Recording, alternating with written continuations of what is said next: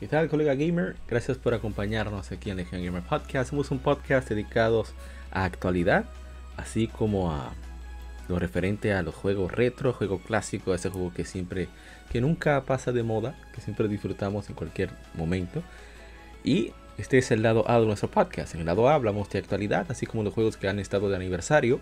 Y en el lado B, que es otro archivo, otro, otro audio, pues hablamos de un tema en particular.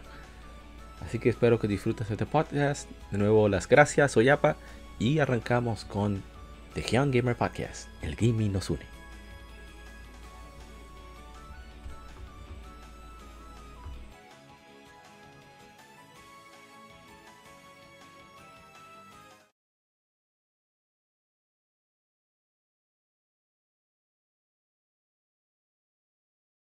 Somos Legión. Somos Gamer.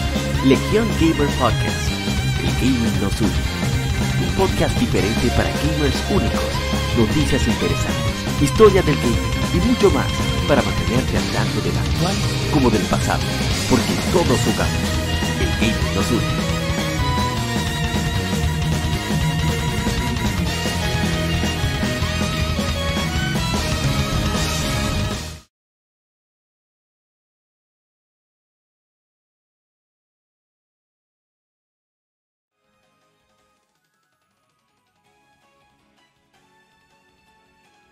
Bien, tenemos de fondo música de i7, como siempre con música de Home Falcon acompañándonos.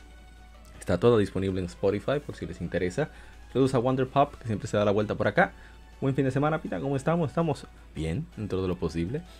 Locos por poder jugar, como cada fin de semana. Así que vamos de inmediato a arrancar con lo que hemos jugado durante esta semana, que tenemos mucho que comentar. En el lado B vamos a hablar sobre lo que sería las mascotas en gaming. Vamos a hacer una especie de serie. Vamos a arrancar hablando en general, cómo iniciaron las mascotas, eh, cuáles han sido las más famosas en videojuegos, pero luego vamos a hablar de nuestras favoritas, por qué, etcétera. Así que espero que disfruten de este podcast. Vamos a arrancar casi con lo que sería el vicio eh, de la semana.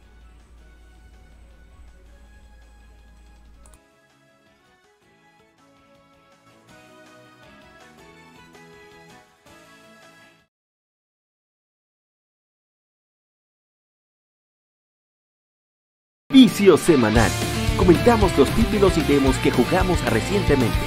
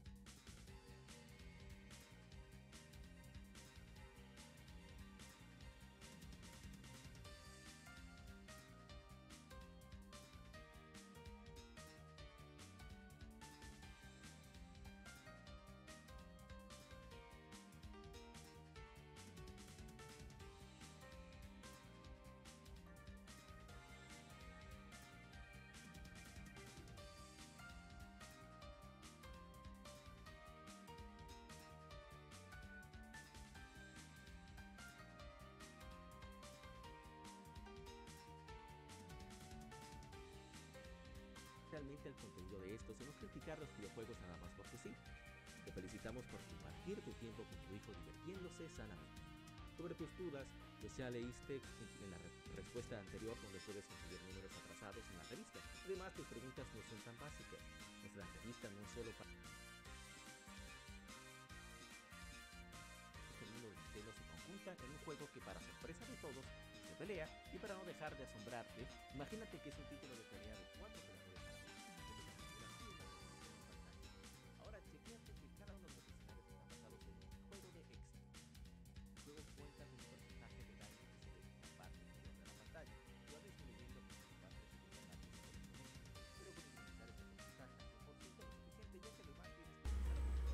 Y bien, un problema técnico con el audio, lo cual no me permitió hablar todo lo que quería hablar. Decía que esta ha sido una semana eh, bastante diferente, no se pudo jugar todo lo que se quiso, pero sí se jugó bastante. Eh, ahí tenemos que lo primero que voy a mostrarles es lectura gaming. Eh, pero antes, recuerden que somos un podcast de videojuegos, hablamos de actualidad, de juegos retro, estamos en todas las plataformas de podcast, Spotify, Apple Podcast, Tuning, eh, donde más en iBooks, en Google Podcast, como Legion Gamer Podcast, pero en, aquí en YouTube hacemos el lado A en vivo, por eso es que suceden estos problemas técnicos y no se pueden resolver. Y bueno, aquí tenemos lo primero que vamos a mostrar es lectura gaming. Leímos la revista de abril de 1999, corresponde a el lanzamiento de Super Smash Bros. Lo tienen en portada, este es el artículo y decía precisamente que Super Smash Brothers, este artículo eh, me parece muy peculiar para hacer Club Nintendo debido a que tiene mucha información, mucha descripción y explicación de qué trata el juego, cómo se juega, eh, qué personajes tiene, etcétera, etcétera, lo cual no es tan común en Club Nintendo, ya que generalmente nuestra portada se trata de una explicación bastante subjetiva, pero válida, sobre el juego. Aquí hay mucha explicación, o sea, es tanto así que parte de la lectura la corté porque es prácticamente solamente, eh, solamente la, la descripción de los modos de juego y demás, que creo que para esa altura no es tan, tan relevante en sí para lo que le queremos mostrar. Pero es una lectura entretenida, nos deja saber, por ejemplo, eh, Dios mío, ¿qué fue? Hay una parte donde se habla acerca de cómo se... Ah, de Angel Studios, que luego se convirtió en Rockstar San Diego, que ahora son famosos por Red Dead Redemption, que el desarrollo de Resident Evil para, todavía no decían cuál número era, para Nintendo 64 lo, lo llevaría a cabo Angel Studios en San Diego, California. Y mucha información así, interesante, peculiar, que quizás no sea cosa de otro mundo, pero no deja de ser entretenido y, es parte de, la historia de Club Nintendo. Bien, vamos entonces a la siguiente tenemos por ahí. Que como dije, no son quizás tantos los juegos, pero sí eh, fue bastante intenso. Vamos a poner inmediatamente acá.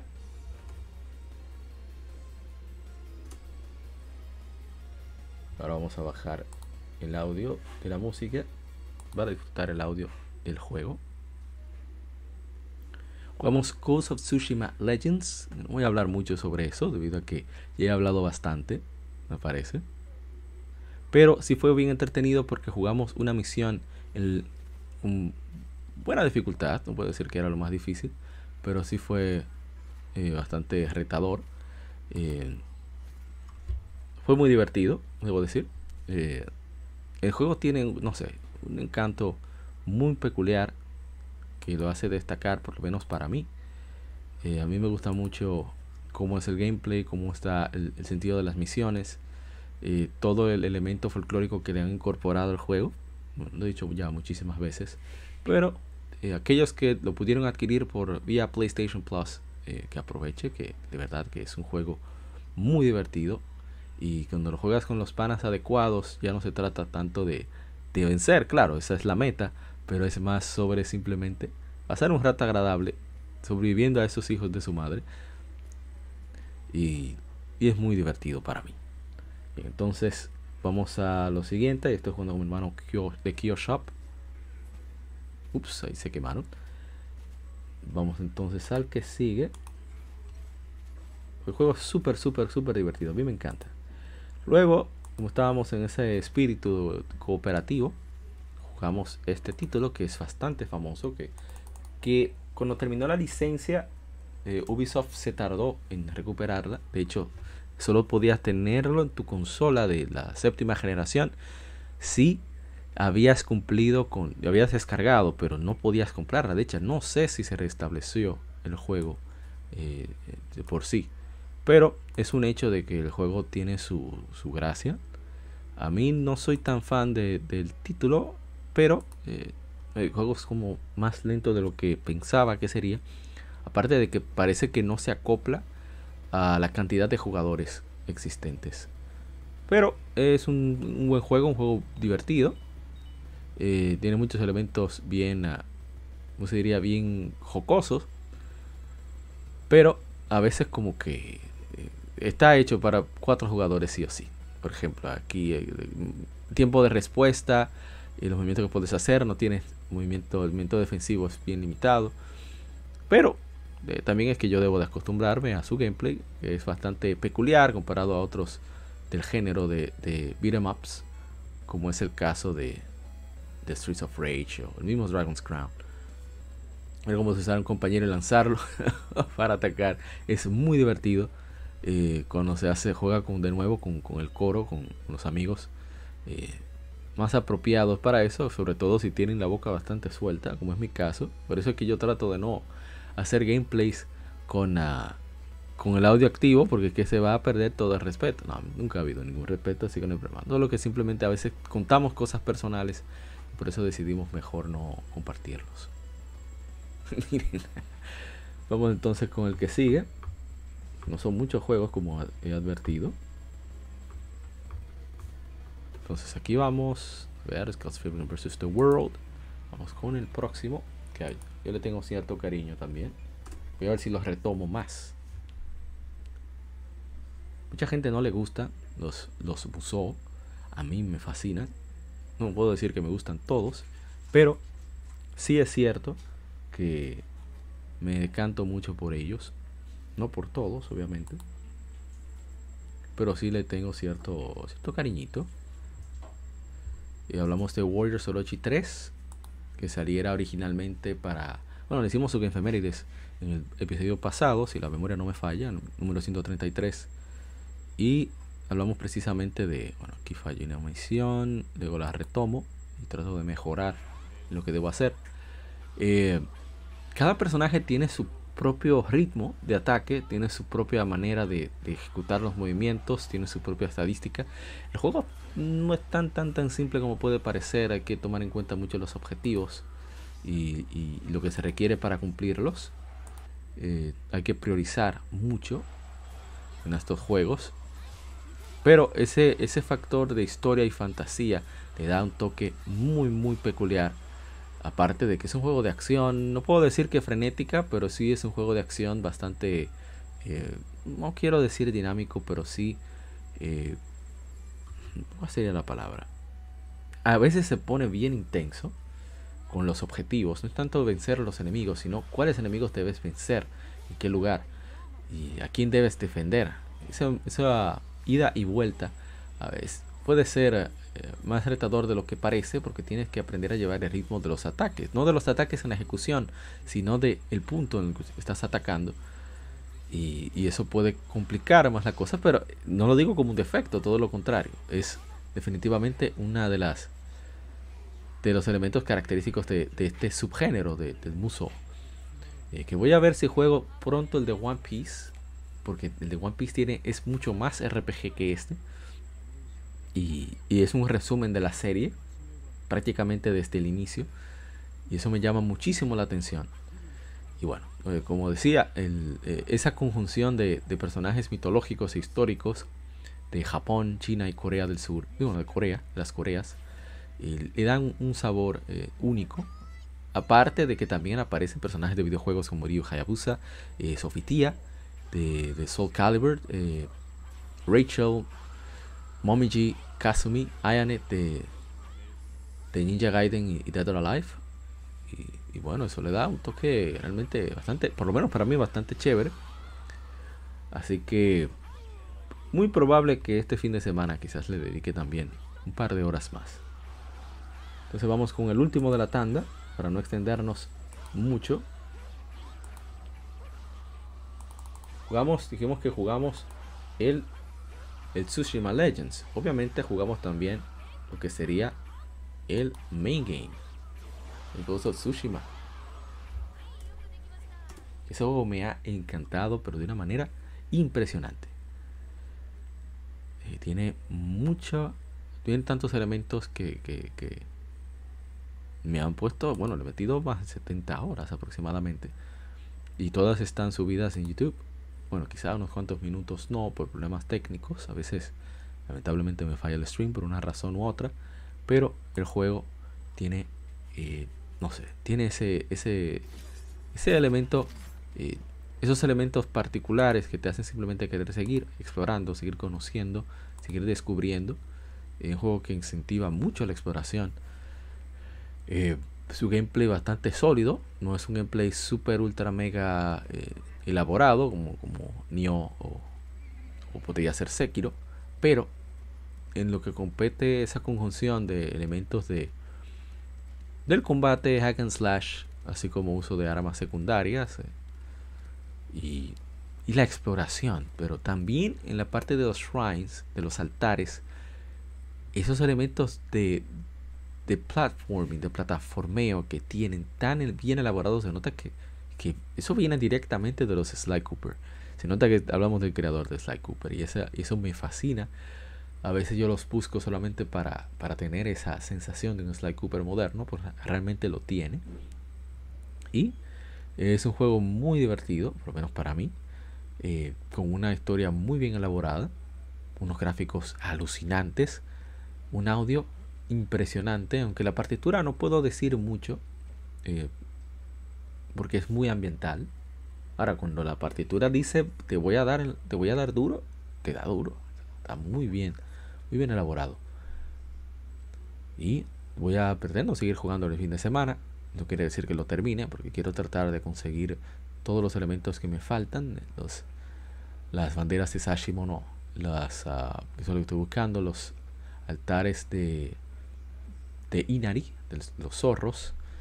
Me falta otra cosa que son los artefactos y records de los invasores. Que creo que es necesario. Eh, creo necesario, no, perdón. Quiero conseguirlos. Pues yo soy así. Me encanta. Si como me gusta, me gusta tratar de conseguir todo. Y eh, afortunadamente Oso Tsushima es uno de ellos, así que muy contento con mis 70 horas. Uno de mis juegos favoritos de la octava generación, definitivamente. Espero conseguir la expansión con algún día pueda conseguirse a un precio regular sin ningún extra el PlayStation 5. Que hablaron de que la crisis de los chips, de los microchips, va a llegar hasta 2024, lamentablemente. Eso, eso me causó muchísimo dolor. Pero ni modo importante es que Ghost of Tsushima es un juegazo que no voy a dejar de recomendar.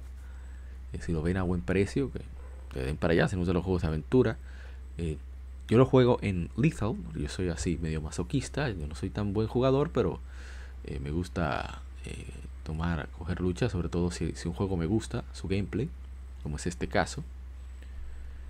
Pero se puede jugar en cualquier dificultad, así que no hay ningún inconveniente con eso. No sé qué tan, tantos cambios tendrá, pero eh, qué gran juego es Ghost of Tsushima, qué gran estudio es Soccer Punch, definitivamente.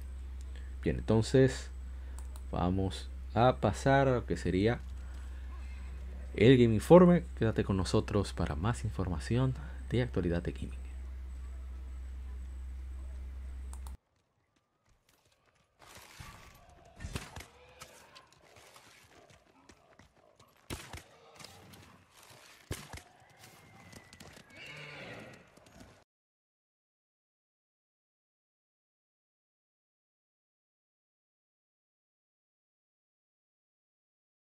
Game Informe.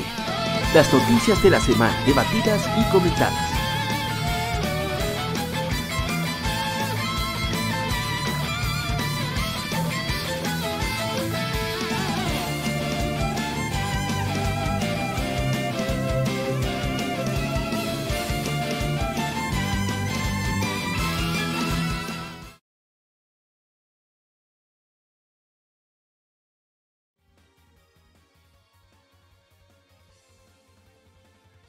Y bien, arrancamos inmediatamente con el Game Informe. hay muchas hay informaciones muy muy interesantes, muy chéveres y que vamos a, comentar. No vamos a tratar de durar tanto con las efemérides, pero sí creo que vamos a pasar un rato agradable. Porque hay muchas buenas noticias que, que son tan necesarias en, bueno, en el mundo y también en la industria. La primera información que tenemos es precisamente, recuerda que nuestra fuente de información principal es kematsu.com. Para mí esa es la mejor página de información debido a que se enfoca exclusivamente, exclusivamente en información concreta. Si son rumores, hay cierta base de posibilidad.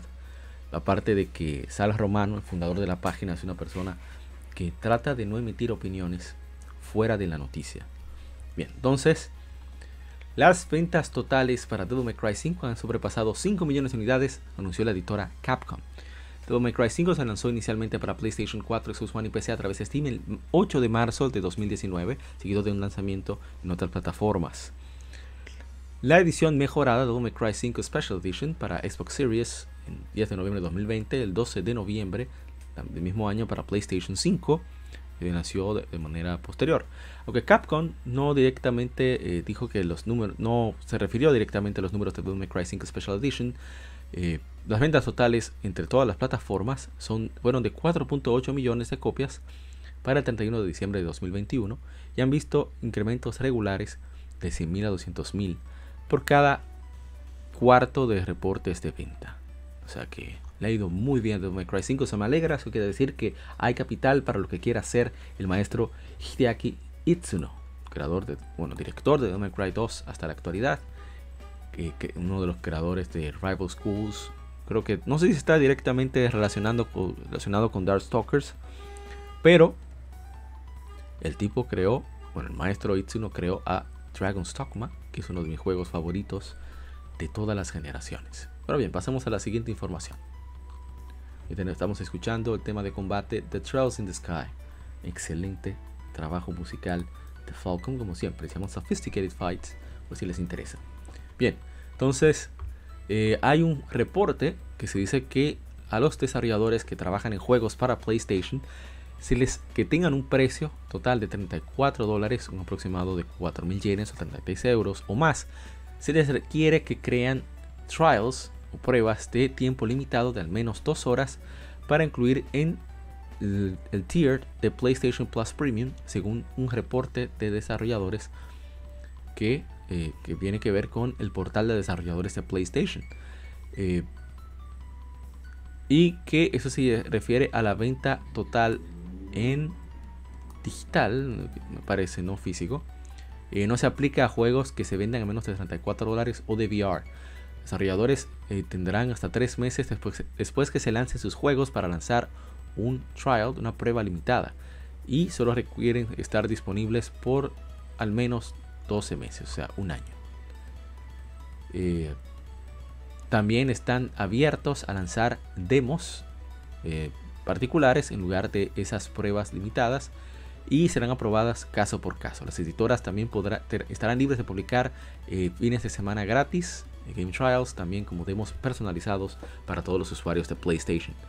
Eh, escritor de Game Code, Gauthier Andrews y escritor de Kotaku en Angak han reportado que Sony manejará eh, generar el trial de dos horas sin trabajo adicional de los desarrolladores, o sea que no tendrán que hacer nada. Muchas personas andan diciendo que no entienden la diferencia, o sea que Sony está cobrando por demos.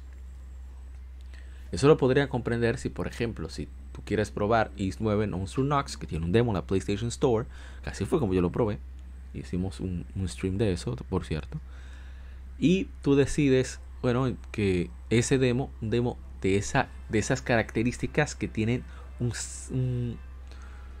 digamos, unos elementos pre preparados que no puedes alterar, que no, no son del juego completo, son cierto jefe con cierto personaje, en cierto límite de exploración que funciona por cierta cantidad de tiempo, entonces ahí sí como que ya estaría bastante fuerte. Hicimos un especial, un, ¿cómo se diría?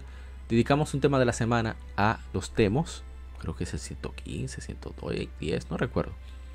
Pero el asunto está en que los demos se hacen, son, el desarrollador saca de su tiempo para preparar esos demos con el fin de mostrarte de qué se trata el juego. Incluso adelanta de que en cierta, en cierta progresión de la campaña puedas tener objetos de casi al final para motivarte a jugar con algunos de los mejores objetos. O te pone algunos quizás hasta elementos que no estarán en el juego final y te lo ponen en el juego de principio. Eh, todo eso con tal de que de, incentivar al usuario, a nosotros los jugadores, de que quieran adquirir el juego. El trial al que se refiere Sony, con, que estará disponible en el tier de PlayStation Premium, es que puedes probar un juego, cualquier juego, por dos horas. Es completamente diferente. Es decir, si me interesa Is 9 Monster Knox, sí, voy a citar a Monster Knox o en el caso del, juego de la, música de juego que está sonando, que es de, de Oath Valdestein Castle, parece que es la super arreglada. Eh, en ese caso, pues simplemente eh, puedes tomar el juego, lo, lo, descargas completo y lo puedes probar por dos horas. Es algo completamente distinto.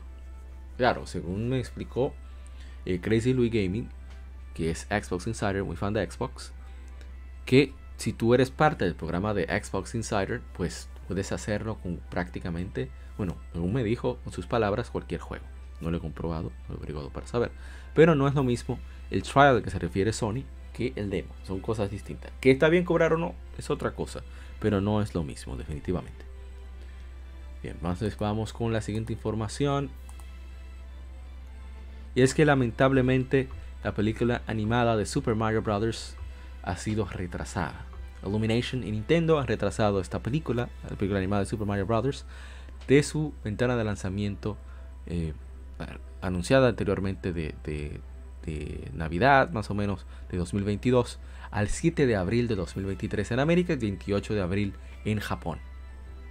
Fue un mensaje publicado a través de la cuenta oficial de Twitter de Nintendo of America supuestamente por el creador, bueno, vamos a decirlo. Este es Miyamoto, dice la cuenta, eh, citando textualmente, después de consultar con Chris Sun, mi, socio en Illumination, sobre la película de Super Mario Bros., decidimos mover el lanzamiento global a primavera de 2023, 28 de abril en Japón, 7 de abril en América.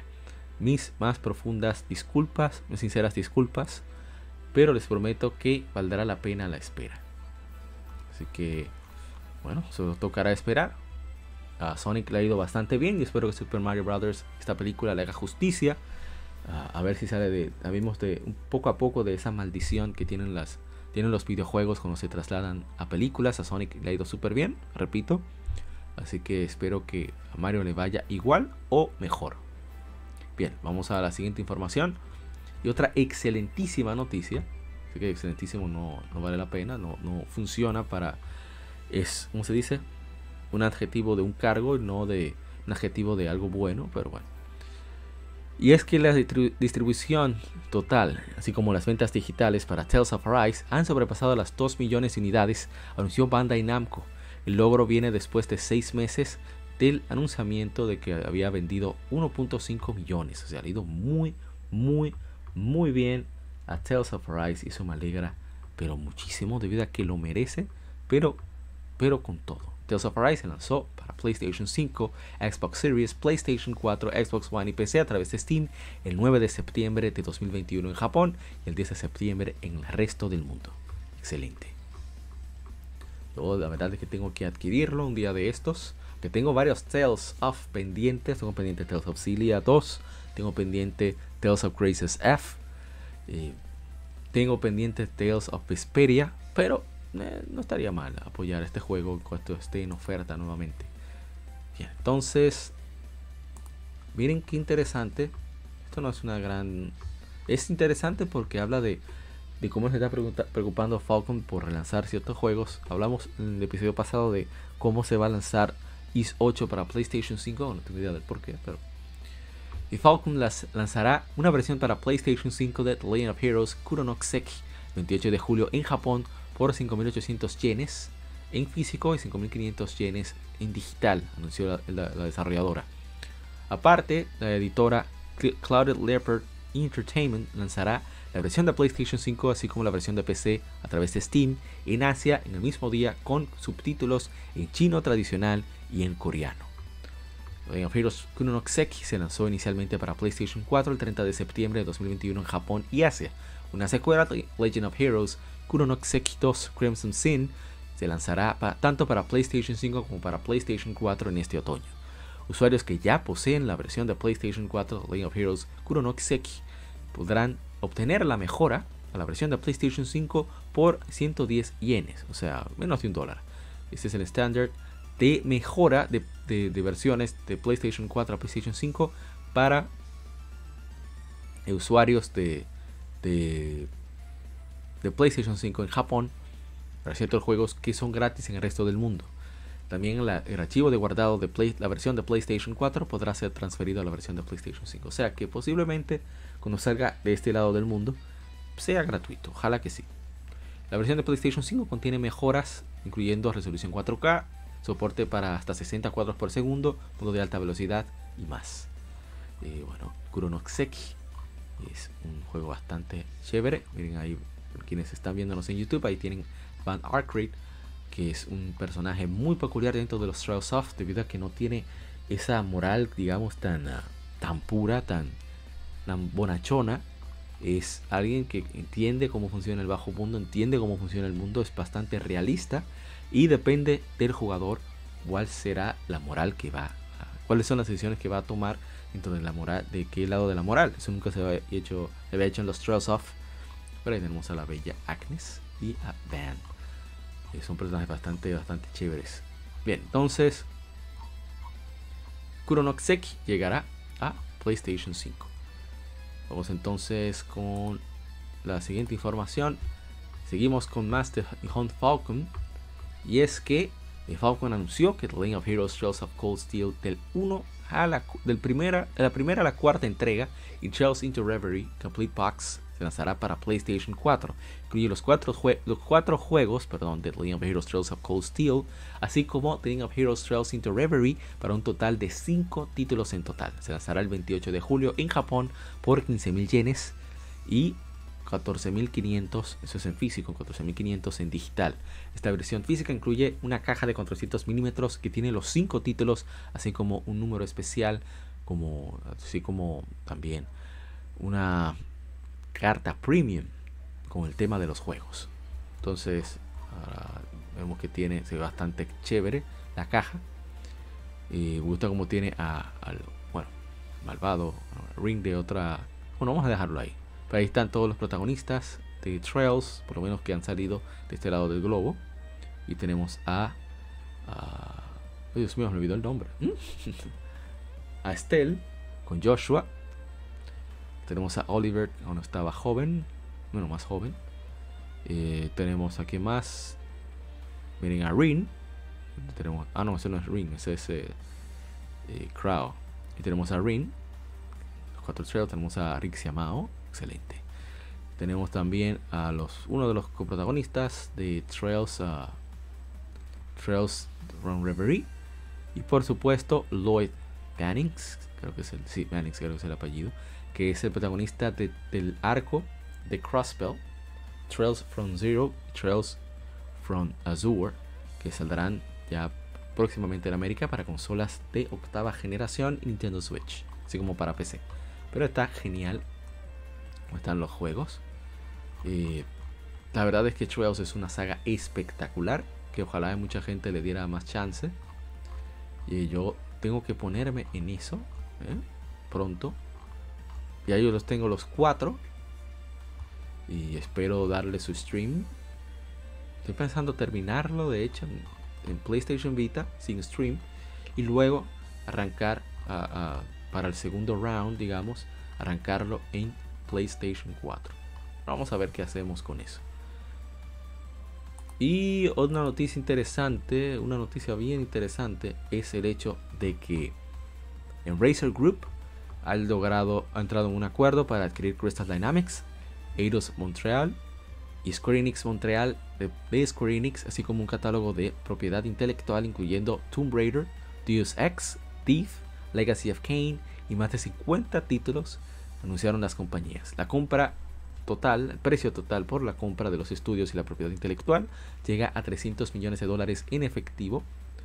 Bueno, dice ahí en efectivo una sin deudas, creo que eso quiere decir sin impuestos, que se pagará al completo cuando se cierra la transacción entre julio y septiembre de 2022. Voy a citar alguna palabrería que dan ninguno de ellos. Eh, son muchos emprendedores, hablan de que bueno, que hacen juegos de alta calidad y no entiendo, aquí hablan como que es que van a hacer una alianza y después van a vender, a deshacerse de los estudios Square Enix. Pero bueno, eh, ellos se van a quedar con ciertos, ciertos estudios, por ejemplo, Just ciertas franquicias, Just Cause, Outriders, Life is Strange. Eh, van a invertir eh, ese dinerito en blockchain, inteligencia artificial y la nube. También hablan de NFT justo cuando se está cayendo NFT. Bueno, hay muchos detalles, como que hay dos Montreal, son empleados eh, diferentes partes del mundo que está el estudio. Eh, Crystal Dynamics tiene casi 300 empleados entre todos sus estudios, pero están bastante regados. A ver qué más. Eh, Montreal 500, Square Enix Montreal 150 empleados entre Montreal, Canadá y Londres. Eso es demasiado. Perdón, Montreal, Canadá y Londres, Reino Unido. Ah, están muy, muy regados. Bueno. Después de eso, después de Estados Unidos será el país número uno con más desarrolladores y luego Canadá número 2. Embracer tendrá 14.000 empleados, 10.000 desarrolladores y 124 estudios internos. Hablamos de más de 230 juegos, 230 juegos con más de 30 títulos AAA. Y bueno, eh, esta adquisición eh, añadirá más a la escala de segmento AAA de Embracer y será uno de los grandes eh, creadores de contenido de videojuegos para PC y consolas en toda la industria con todos los géneros. Entonces ellos están buscando, bueno, yo la verdad es que Embracer es un monstruo, que ojalá que todos los que los planes que tengan sean de juegos buenos y que les vaya bien. Pero a mí me parece muy interesante. Eh, miren qué interesante también cómo se manejan. Hablan de que sus equipos se dedican a trabajos por encargo a estudios y editoras externas que son utilizados en todos los territorios. Entonces ellos dicen que la falta de recursos disponibles en la industria y con la demanda para estos servicios exceden su capacidad actual. Así que a través de esta adquisición, Embracer aumentará sus capacidades de desarrollo específicamente dentro del sector AAA que proveerá oportunidades para acelerar el crecimiento orgánico. Ellos creen, Embracer, que habrá una gran demanda para contenido de alta calidad, incluyendo juegos single player de AAA. Ya me están cayendo bien la gente de Embracer, ¿eh? me está cayendo súper, súper bien en la década. Apuntamos a seguir trabajando en plataformas líderes y licenciatarios que para formar relaciones estratégicas profundas con un montón de compañías, unas cuantas compañías liderando en la industria. Digo, compañías líderes en la industria. Además, las sinergias entre el sistema de Embracer beneficia a nuestra gente y a las compañías. Nuestro acercamiento a esa es que la calidad viene primero en desarrollo de videojuegos.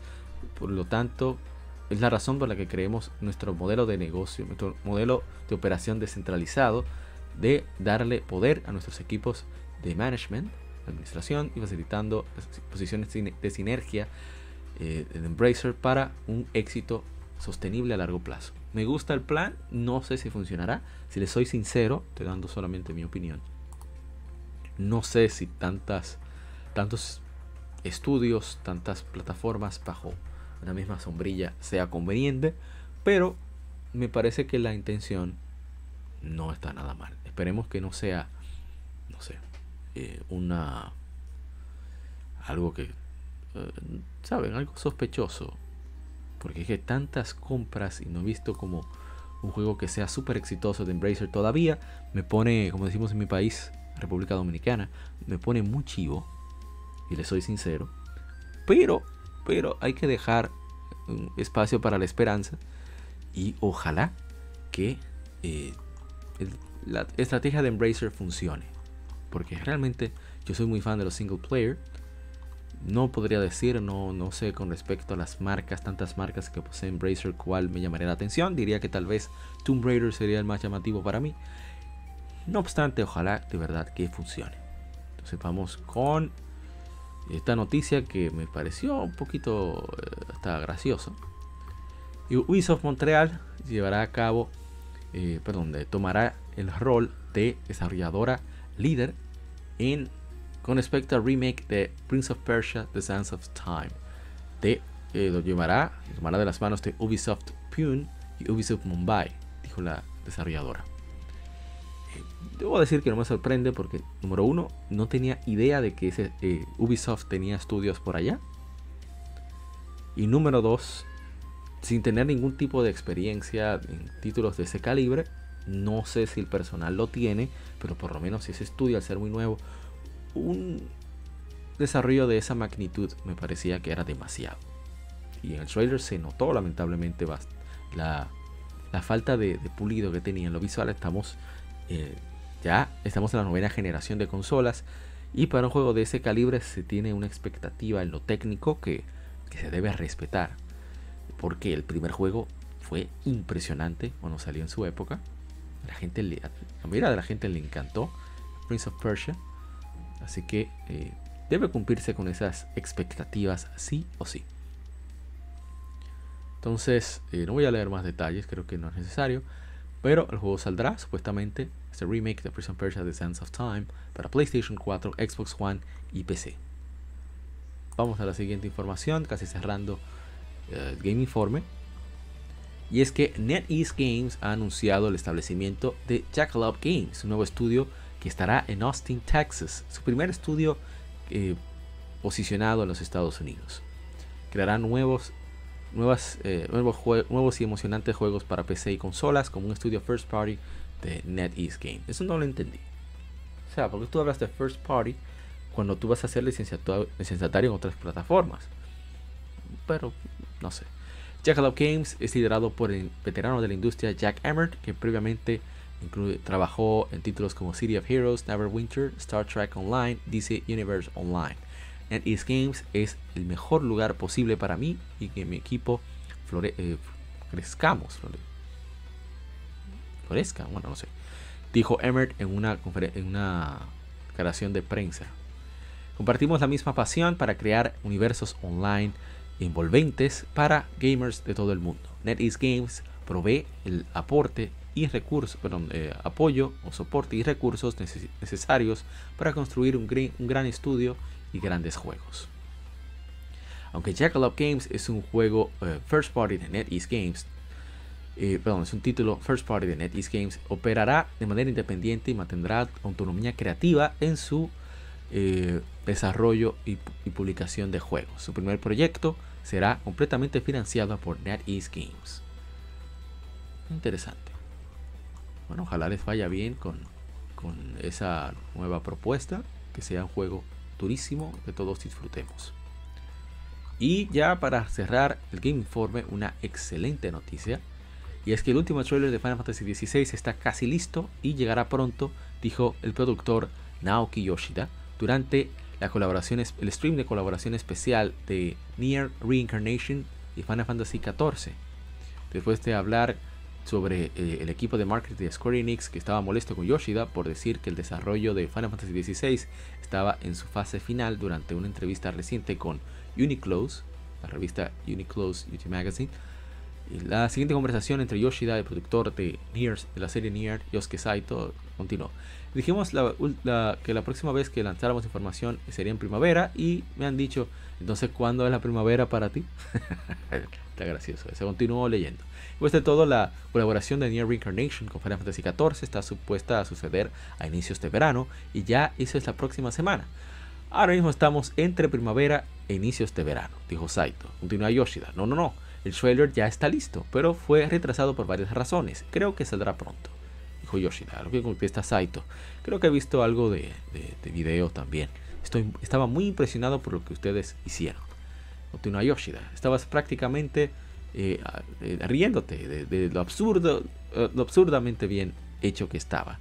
Y dicho esto, el equipo de desarrollo ha puesto un tremendo esfuerzo. De este punto en adelante estamos fervientemente jugándolo, puliéndolo, haciendo debugging y optimizándolo. Así que creo que nos va a tomar un poco más a partir de ahí. Ya se ha, pues todo se ha adherido muy bien considerablemente. Y sentimos, siento que debemos tardar un poco más en esa área. Eso, no se hace ya. ¿eh? Casi siempre quienes hacen el debugging somos nosotros los gamers. Pueden ver con todos los parches que lanzan todos los juegos. Pero me alegra ver que Yoshida sea todavía en ese aspecto vieja escuela. Así que tengo todavía más esperanzas con Final Fantasy XVI. Ojalá lancen un demo. A ver si me convencen. Y el estilo del protagonista, quienes están en YouTube pueden verlo, siempre me llamó la atención. Es muy, uh, ¿cómo se diría? Ya no parece un adolescente, parece un hombre, un adulto. Creo que hacía falta eso en Final Fantasy desde hace tiempo. Bien, entonces vamos a dejar hasta acá el Game Informe. Vamos a pasar a lo que sería las Game Femérides, que tenemos mucho que contar. Vamos a tratar de hacerlo un poquito resumido. Así que no se muevan, nos vemos después de esta pequeña pausa.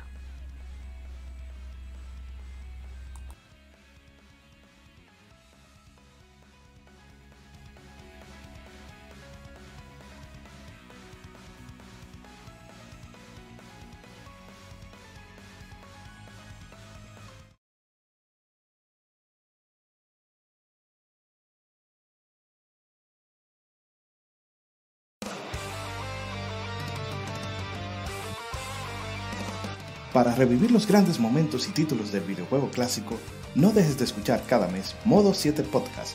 Ven y recuerda con nosotros entre análisis retro, datos y anécdotas la época dorada del videojuego. Sin micropagos ni pases de temporada, solo puro amor por el pixel y el polígono. Modo 7 Podcast, la retroaventura comienza ya.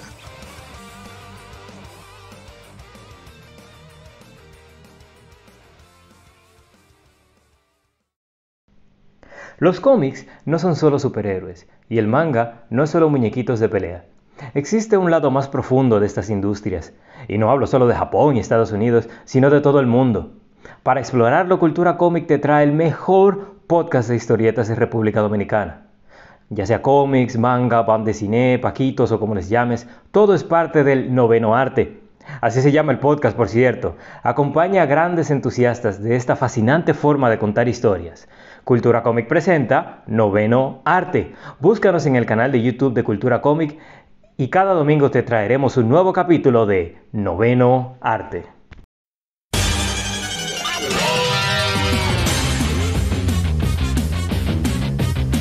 Puedes escuchar Legion Gamer Podcast en iBooks, Spotify, TuneIn, iTunes, Google Podcast y demás plataformas de podcast de su preferencia, buscando Legion Gamer Podcast. Recuerda seguirnos en las redes sociales como arroba Legión Gamer RD. Visita nuestra página de Facebook para que seas parte de nuestros streams de las Efemérides, donde recordamos y jugamos algunos juegos de tu aniversario.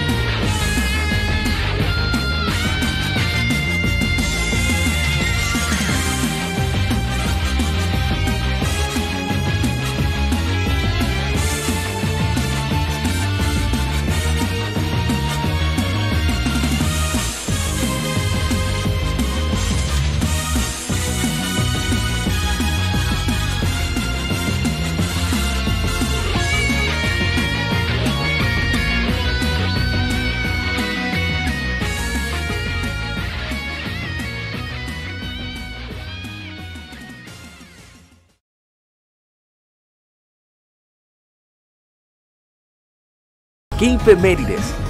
Juegos y consolas de aniversario son comentados entre hechos y anécdotas.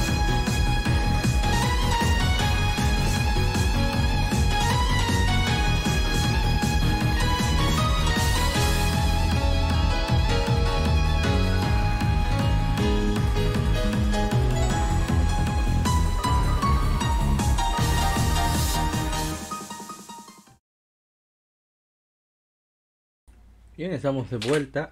Vamos a arrancar con el primer juego de esta tanda. ver cuál es, porque de verdad que no recuerdo.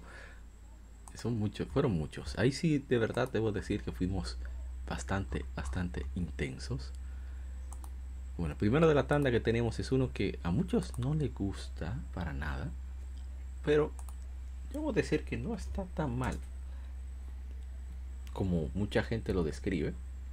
Pero no, tampoco es que esté bien, ¿eh? Pero mientras llegamos a él, dame primero compartirlo para aquellos que nos escuchan a través de YouTube.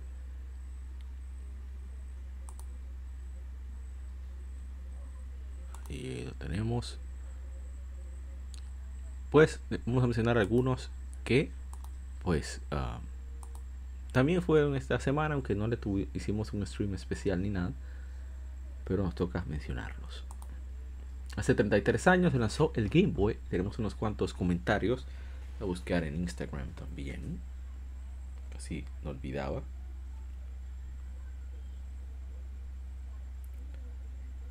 Y bueno, se lanzó el Game Boy y nos dejaron unos cuantos comentarios. Rafa Sánchez Navarro dice: Mi debilidad, las portátiles. Gracias, primo, por esos ratos con tu Game Boy. Y algunos le responden. A ver, a ver, a ver. Mostrando en uno. Eh, Diego Pareja mostró el suyo que está retroiluminado. Y preguntó dónde hicieron el trabajo.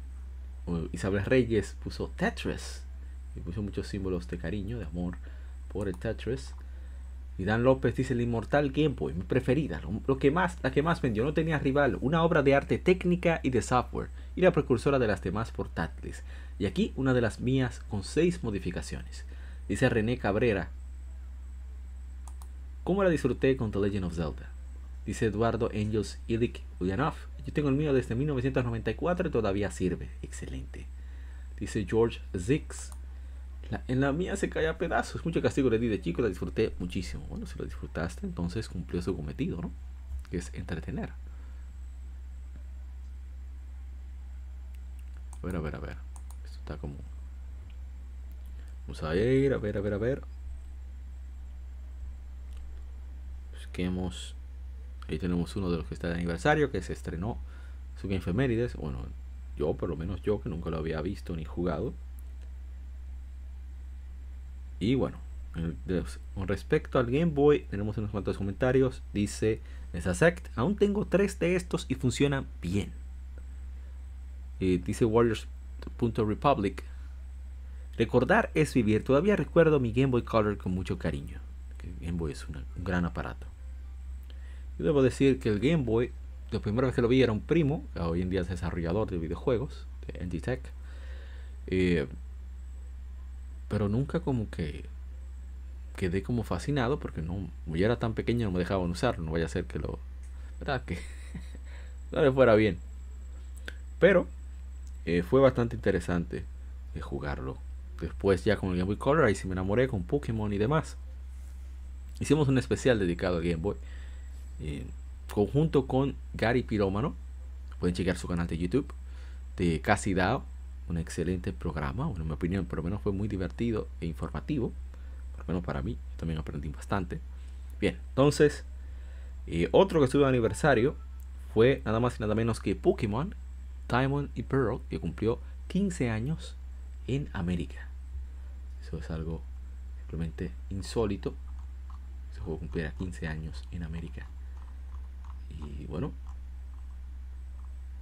ya no tenemos comentarios. Parece que la gente no tiene tanto cariño a ese juego como se lo tengo yo. Pero bueno. Otro más que estuvo de aniversario.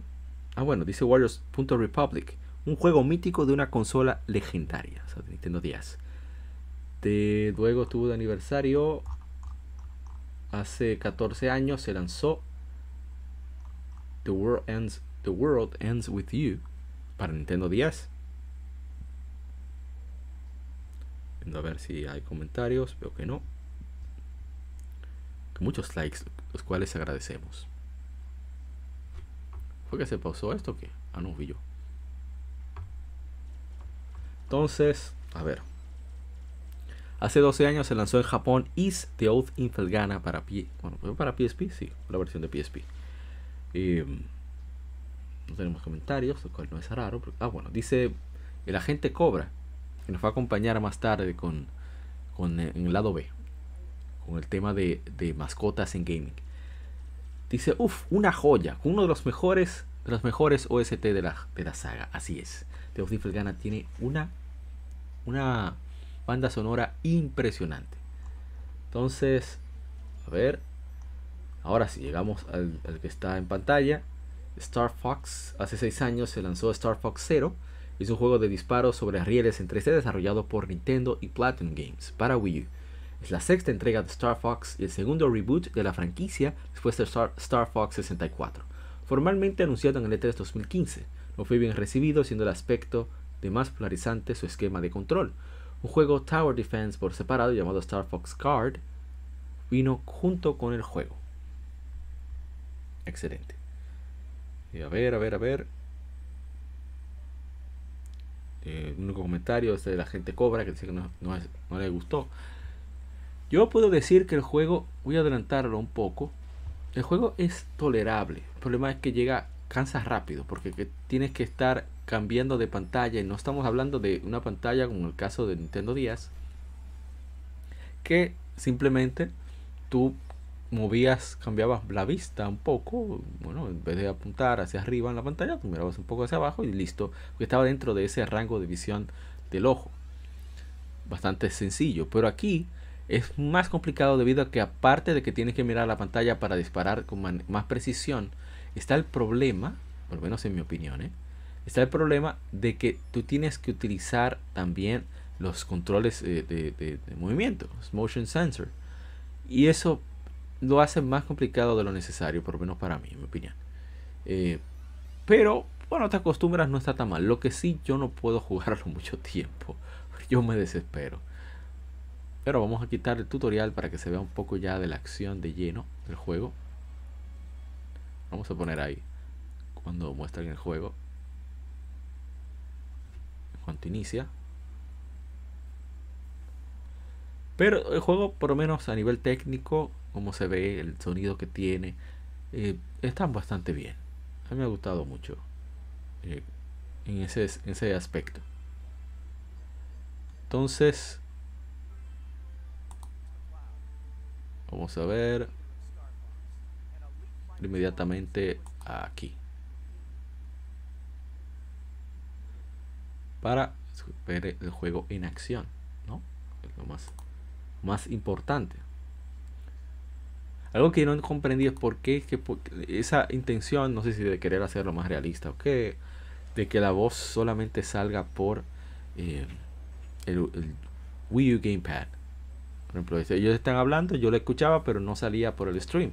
Yo podría haber sacado el audio, de alguna manera ponerlo que fuera a través del micrófono, pero eh, no estaba como bromar tanto. Pero sí, de verdad que me parece molesto el hecho de que no tenga ni siquiera la opción de poder cambiarlo. Como ven, son bastante malos los shooters. Que después voy mejorando un poquito, un poquito solamente, no mucho.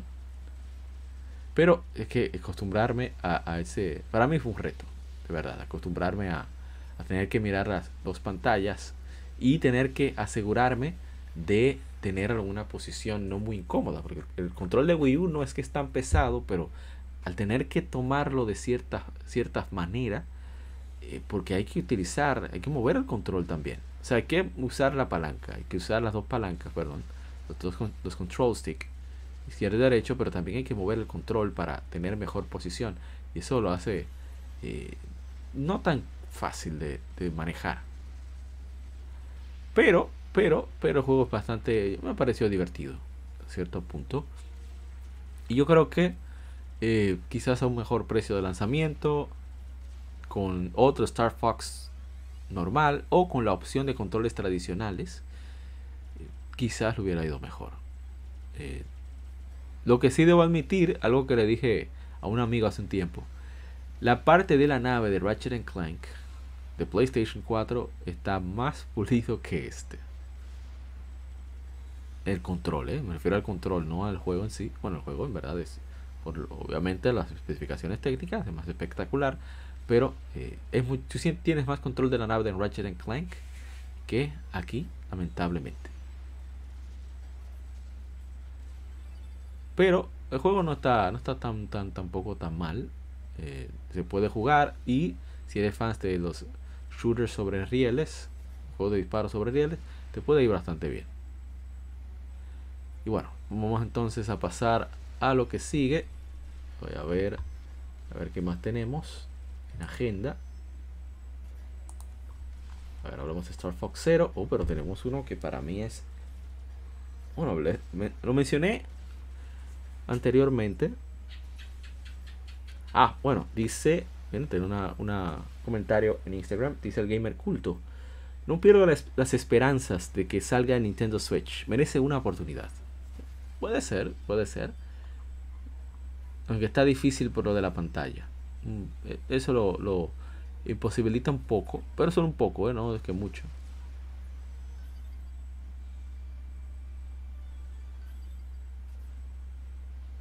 Bien, entonces, a ver, vamos con el que sigue.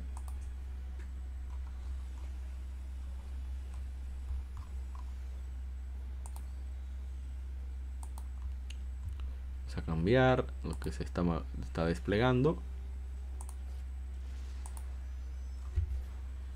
Y aquí va. Este yo le tengo muchísimo cariño. Eh, yo no lo iba bueno voy a contar la historia con Dark Arisen. Dark Arisen yo no lo pensé. Dijeron no va a agregar pocas cosas no va a tener trofeo y a mí no me importó yo lo compré de nuevo porque así a, ese nivel disfruto la franquicia. Y espero con ansias a que algún día anuncien una segunda parte tiene una música espectacular aparte de los músicos de Capcom también está Inon Zur que aunque muchos no lo conozcan, si conocen su, trabajo, debido a que ha participado en Dragon Age, por, por ejemplo. El primer Dragon Age, la música fue de Maestro Inon Sur. Pero vamos con la información. Hace nueve años se lanzó en América Dragon's Dogma Dark Arisen para PlayStation 3 y Xbox 360. Es una versión mejorada de Dragon's Dogma, un RPG de acción y aventura, mundo abierto por Capcom sucede en el mundo de fantasía de Grances, donde el jugador toma control de un humano llamado El Arisen, de una misión para vencer al dragón, un ser que, eh, que ha sido enviado como heraldo para el fin del mundo.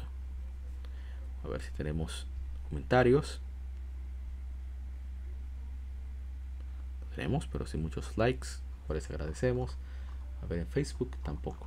Bien, eh, ya he hablado sobre el primer juego, Vamos a poner un poco de, la aventura. Para aquellos que lo vean en YouTube, tengo una idea de qué va. Jugué por dos horas este juego. Yo generalmente no juego tanto tiempo. Pero eh, me fui a la isla de Bitter Black Isle. Eh, voy a hablar directamente de Dark Arisen. Dark Arisen agrega una isla, una expansión llamada Bitter Black Isle. Y es, es prácticamente una conversión de Dark Arisen con su juego de aventura bastante eh, particular lo convierte prácticamente en un Dark Souls. O sea, los monstruos están durísimos. Aparece la muerte, literalmente aparece la, muerte con su voz y te mata de un solo. Si le da algunos de, los peones, como ven ahí, tienes un sistema de peón. Eh, he hablado sobre él con eh, Dragon's Dogma para aquellos que no lo conocen. Eh, Dragon's Dogma, aunque parece ideal con el multiplayer, debido a que tiene cierta, ciertos elementos de Monster Hunter, es un RPG para un solo jugador eh, que toma en cuenta elementos de magia, mucho de, alta fantasía, sobre todo occidental, aunque tiene su gameplay tradicional muy Capcom. A mí me encanta por eso, precisamente, por lo pulido que es el gameplay. Eh, algo que lo hace diferente es eh, la diferencia de clases, o sea, el gameplay que tiene cada uno. Es muy peculiar, lo cual lo hace diferenciarse mucho de, de, de otros juegos del género. O sea, que toma la fantasía occidental tiene hasta, hasta cancel una clase. Cada clase tiene sus propios atributos. Tiene, algunas tienen gameplay parecido, pero tienen elementos diferentes y atributos diferentes. Pero, por ejemplo, yo estoy usando ahí Assassin, asesino, que esa permite que puedas utilizar diferentes armas. Simplemente tienes que equipártelo. Por ejemplo, yo puedo usar flecha, puedo utilizar espada larga, puedo utilizar cuchillas, puedo utilizar escudo. Me gusta mucho esa versatilidad y por eso es que yo trato de, de siempre llevar Assassin. Es una de mis clases favoritas. Otro elemento que tiene Dragon's Dogma es que el peso es importantísimo. Aunque puedas llevar muchas cosas, no es ideal debido a que gastas, gastas más stamina, que es lo que te permite utilizar eh, las habilidades. En también en el caso de los magos, pues los hechizos. eh, correr, hacer sprint, engancharte de los monstruos al estilo de Shadow of the Colossus, también es importantísimo. Entonces algo que destaca Dragon's Dogma es precisamente que, esa, esa, acción, ese gameplay está súper bien hecho. Se nota que fue el creador de Devil May Cry. Digo, el creador no, el actual jefe de Devil May Cry, maestro Hideaki que es un sueño que él tuvo desde, desde el bachillerato. Poder hacer, bachillerato me refiero a la educación media, poder crear un juego de acción, un mundo abierto de fantasía y esta es la culminación, esta es la culminación de ese sueño. Entonces, aquí en Beer Black Isle tienes que explorar esa isla llena de monstruos peligrosísimos y eh, de repente puede aparecer la muerte por un Arisen que se ha convertido en un ente de oscuridad, lleno de malicia, lleno de odio. Entonces te han pedido el favor de que trates de ayudar a, ese Arisen de hace muchísimo tiempo atrás. Y tiene mucho misterio, la isla tiene su propio eh, lore, podemos decir. Pero es bastante emocionante, es bastante divertido, por lo menos para mí. Y, por eso es, ha sido de los que efemérides más largos que he hecho, de dos horas. Tiene mucho, mucho que descubrir. Hay, hay mimics que no están en el juego normal. Muchísimas cosas. Así que si ves Dragon's Dogma en especial, Dragon's Dogma Dark Arisen, que está para Nintendo Switch, PlayStation 4, Xbox One y obviamente para PC, que fue donde salió primero esta versión remasterizada, eh, pues no lo pienses. Es un, por lo menos para mí, es un juegazo.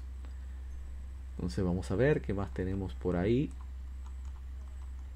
Ah, salió hace 14 años Valkyria Chronicles para PlayStation 3, que ahora está disponible en PlayStation 4, Nintendo Switch y PC. Vamos a ver qué más tenemos.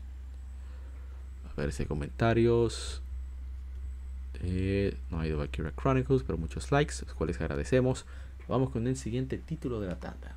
Que a mí, como dije, al principio me, encantan los Musou. Enfermo con ellos. Bueno, no un poco tan enfermo, ¿eh? pero sí me gustan. Y es uno que hasta ahora es el mejor para mí. Es mi favorito. No puedo decir que es el mejor. Es mi favorito. Y es un título que salió por el trigésimo aniversario de Dragon Quest. Así que ya saben de qué se trata. Dragon Quest Heroes 2. Excelente juego. Voy a entrar directamente en acción, a ponerlo en contexto. Y aquí está.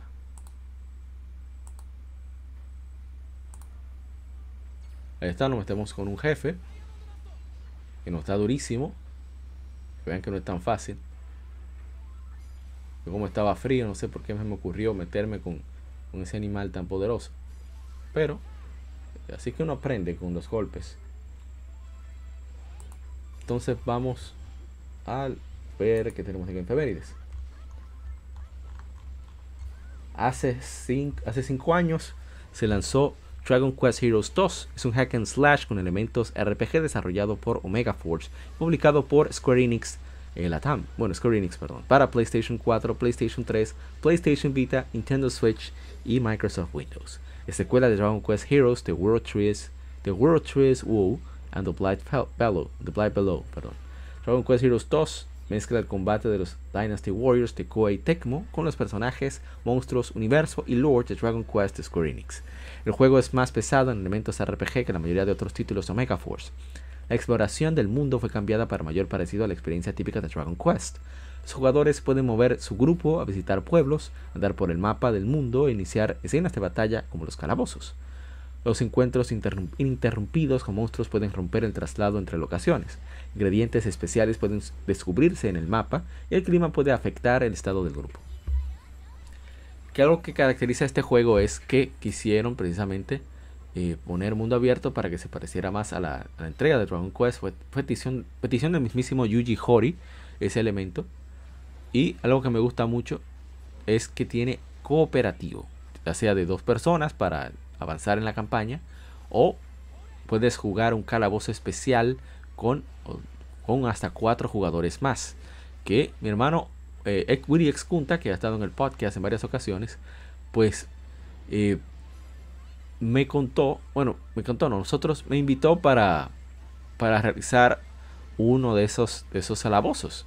Y es, fue difícil. O sea, fue, hubo uno que tuvimos que retirarnos. Y otro que tuvimos que intentarlo muchísimas veces. De hecho, eh, tenemos, lo tenemos grabado. Hicimos stream de eso.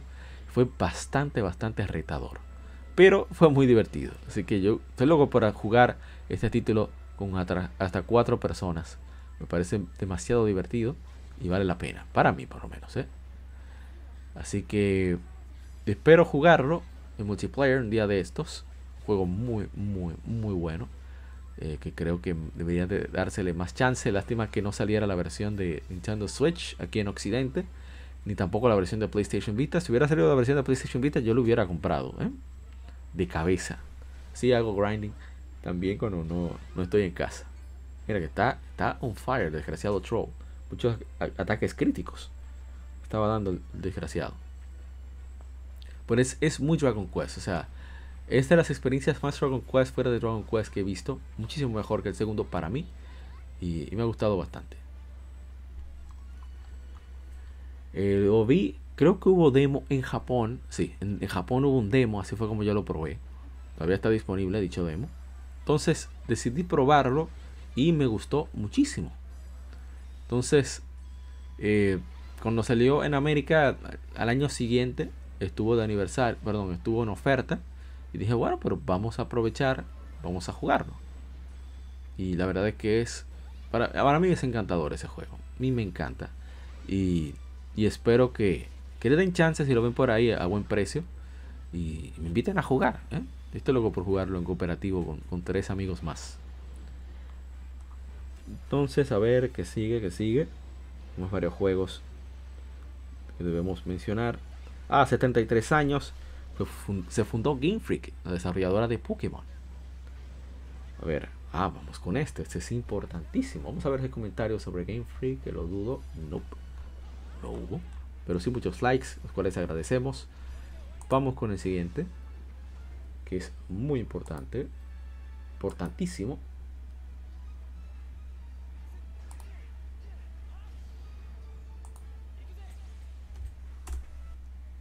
Estaba César cuando tiene la, la tensión al máximo.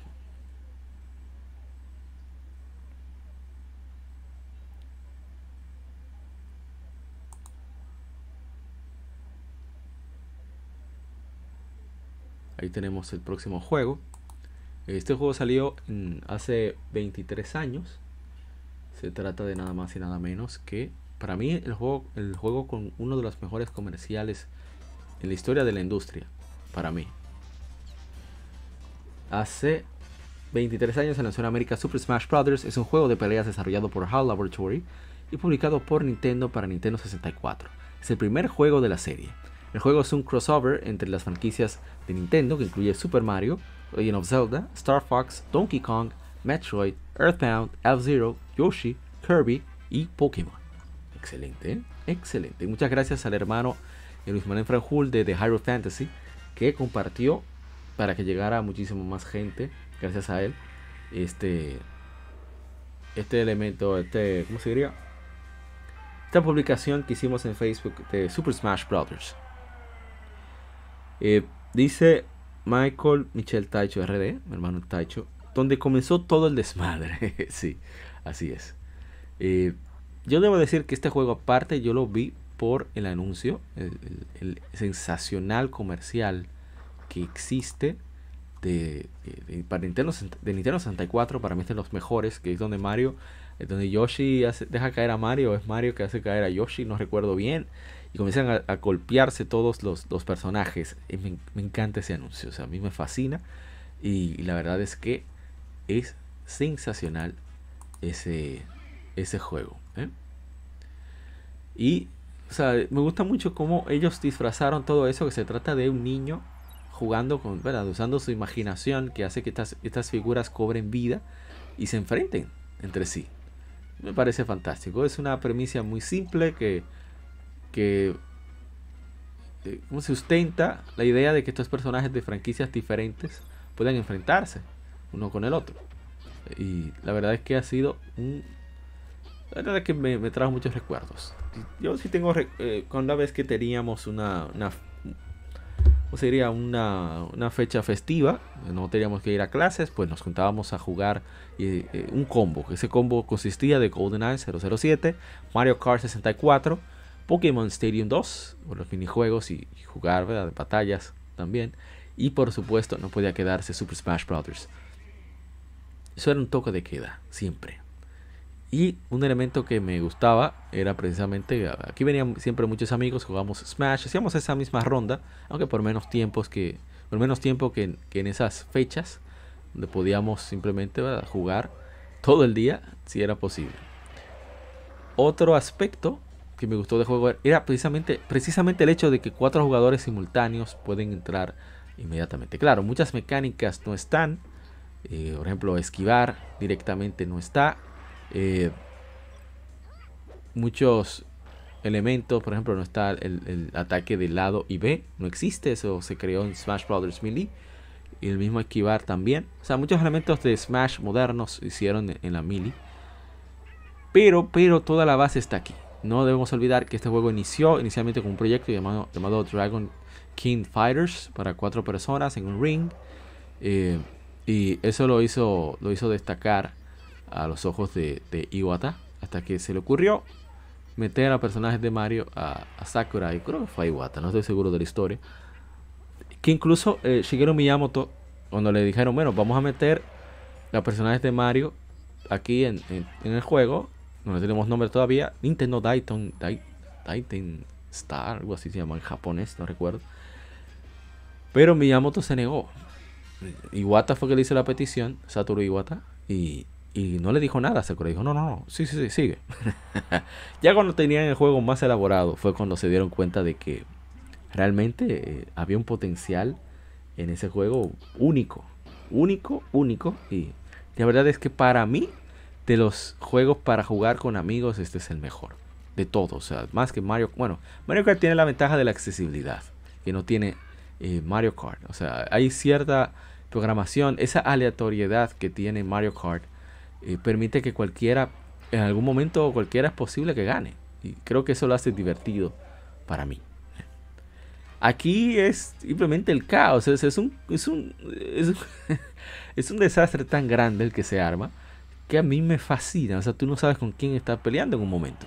Llega un punto a veces en el que no te importa, simplemente quieres golpear al que está al lado por, sin ninguna razón. Es una ejemplificación de violencia que no genera daños. Aunque sí puede generar eh, conflictos con los amigos, pero de eso se tratan los videojuegos, ¿no? De, poder simular sin que nadie salga lastimado en algunos casos.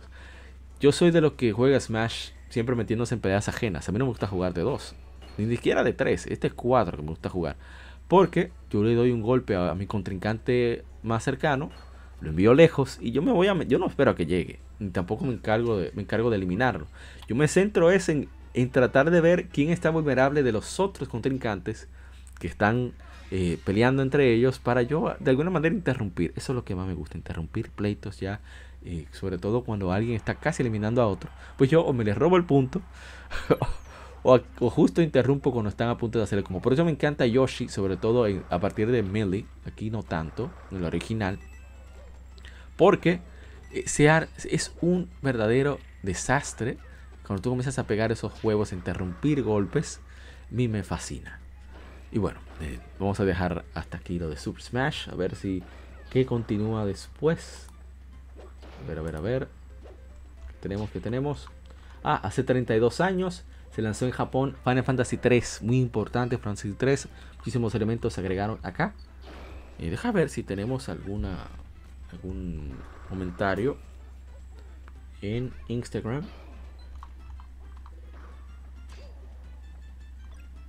Veo que no tenemos comentarios. Ah, sí, a ver, a ver, Final Fantasy 3. Dice Andrés Carrero 93. Ya gracias Andrés por el comentario. Ahora el juego está en Steam remasterizado. Es la primera vez que tenemos el juego por primera vez en 2D, ¿cierto? Aquí en Occidente solamente se lanzó un remake en 3D que saliera originalmente para Nintendo 10 y luego llegara a PSP y otras, y otras plataformas. Eh, muy buen juego Final Fantasy 3, hecho por uh, A ver qué más tenemos por ahí. Ah, hace 14 años se lanzó en América Mario Kart Wii. debo decir que una de mis Mario Kart menos favoritas, a pesar de que es una de las más populares. Pero no sé, conmigo no caló en mí este juego. Mira ese desgraciado Pikachu. Aquellos que están viendo el video. A ver, a ver, a ver. Hay comentarios para Mario Kart, lo cual, me sorprende. Una saga tan querida. Hace 12 años se lanzó Nier, el RPG de acción que saliera para Xbox 360 y PlayStation 3. A ver, hace 22 años también. A ver si hay comentarios por ahí de, de, Nier. Ah, bueno, sí, hay un comentario bastante, bastante interesante. Pregunta Andrés Carrero 93 sobre Nier. ¿Cuál es la diferencia entre Nier y Nier Replicants? Le dice Vladi Enríquez. Muchas gracias por explicarlo. En Nier Replicant es un hermano que quiere rescatar a su hermana, a Yona. Mientras que en Nier Gestalt es un padre en búsqueda de su hija, Yona. Es la misma historia, solo que con un cambio de aspecto en el protagonista y en la interacción con respecto a la niña Yona. Y a ver, ¿qué más tenemos por ahí? Ahora, vamos con uno que me fascina. Hace 22 años se lanzó Breath of Fire 4 en Japón. Que no lo hicimos stream por cuestiones de tiempo. Tuvimos que priorizar algunos títulos. Eh, por razones personales. Eh, bueno, no voy a decir. Un amigo se iba y dijo, bueno, vamos a hacer coro a lo que te vas. Y, bueno, no, no pude hacer todo lo que quería hacer. Con respecto al podcast. Dice mi hermano Climb Sky que ha creado contenido para nosotros. y son unos cuantos eh, eh de video. Uf, a masterpiece, una obra maestra. Breath of Fire 4. A mí me encanta Breath of Fire 4. Entonces, otro más, hace 14 años se lanzó Grand Theft Auto 4. Que eso fue un cambio de paradigma cuando se lanzó al mismo tiempo en Xbox 360. Se hablaba de la situación en la época. Dice mi hermano Jorge Barleta, ya casi tengo el platino. Lo único que me falta es, es pasado, pasarlo en menos de 30 horas. Eso es una barbaridad. Yo lo jugué y es muy divertido Faro 4. Aunque su gameplay no, no cayó tan bien. Hace 24 años se lanzó Tekken 3 para PlayStation. Fue un hito, fue eh, el Tekken mejor vendido. Fue uno de los juegos mejores de peleas con mejores, mejores ventas por muchísimo tiempo. Y es el mejor vendido en 3D si la memoria no me falla. A ver si tenemos comentarios. Ah, bueno, de Grand Theft Auto 4 nos dice, a ver, Warriors Republic, uff, recuerdos. Dice Chris Conejera, que llegue temprano la, llegué temprano a la publicación. Se esperaba más comentarios. A ver, de Grand Theft Auto. Ah, no, este Grand Theft Auto 4, perdón. De Tekken 3 no tenemos comentarios. Otro que estuvo de aniversario también es. A ver, a ver, a ver. El eh, Super Robot Tyson OG Saga Endless Frontier saliera hace 13 años para Nintendo 10. Eh, vamos a ver todo que nos dice. Dice: El agente Cobra, uno de los mejores RPG de Nintendo 10, demasiado completo. Sistema de batalla es lo que más brilla en, él realmente. Jefes difíciles, algo de picardía, personajes y ataques inolvidables. Dice Anthony Martínez, yache, cuántos recuerdos. Dice eh, Luis Manuel Franjul de, de Hyrule Fantasy. Lo terminé dos veces. Los fans lo tradujeron completamente, eh, bueno, de manera no oficial, al español. La secuela también de 10 ya está en inglés. Diferencia de los Projects Cross Zone, que también hacen de secuelas, este tiene un gameplay RPG más tradicional donde se puede andar por donde uno quiera. A mí me gustó bastante la experiencia de, este juego, aunque es incómodo en algún punto. Pero, digo, no recuerdo, eso fue hace mucho tiempo.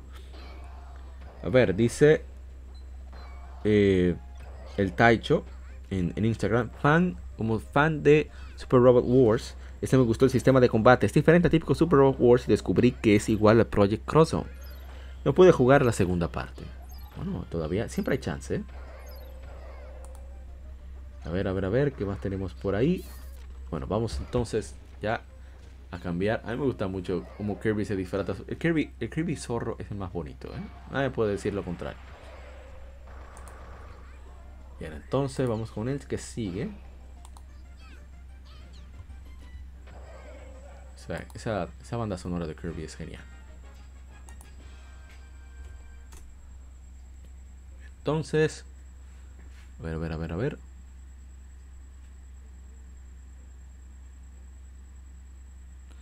que sigue es un juego que está muy bien hecho, ¿eh? que me sorprende que sea de quien es.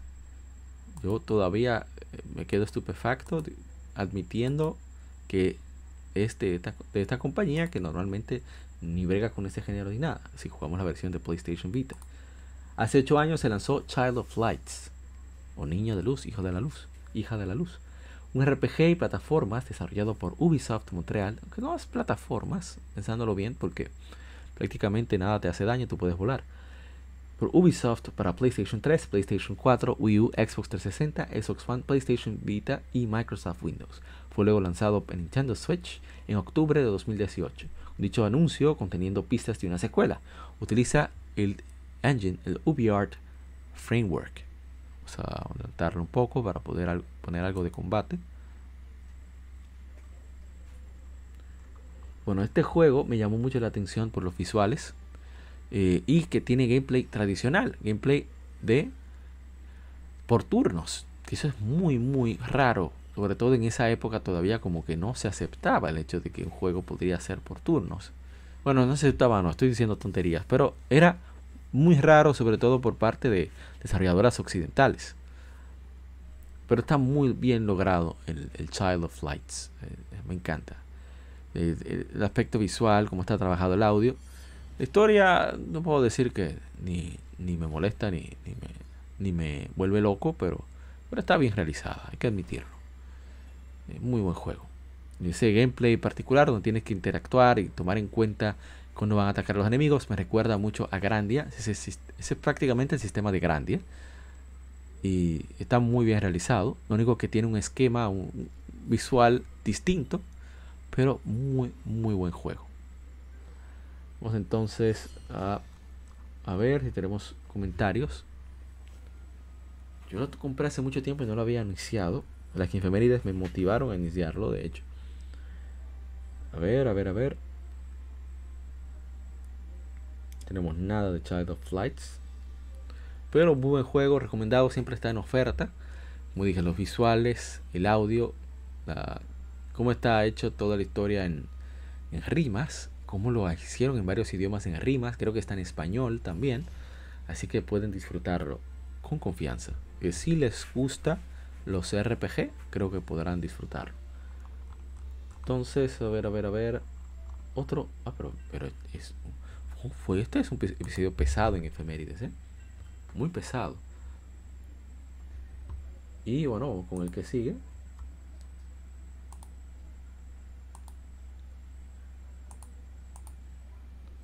Aquí va.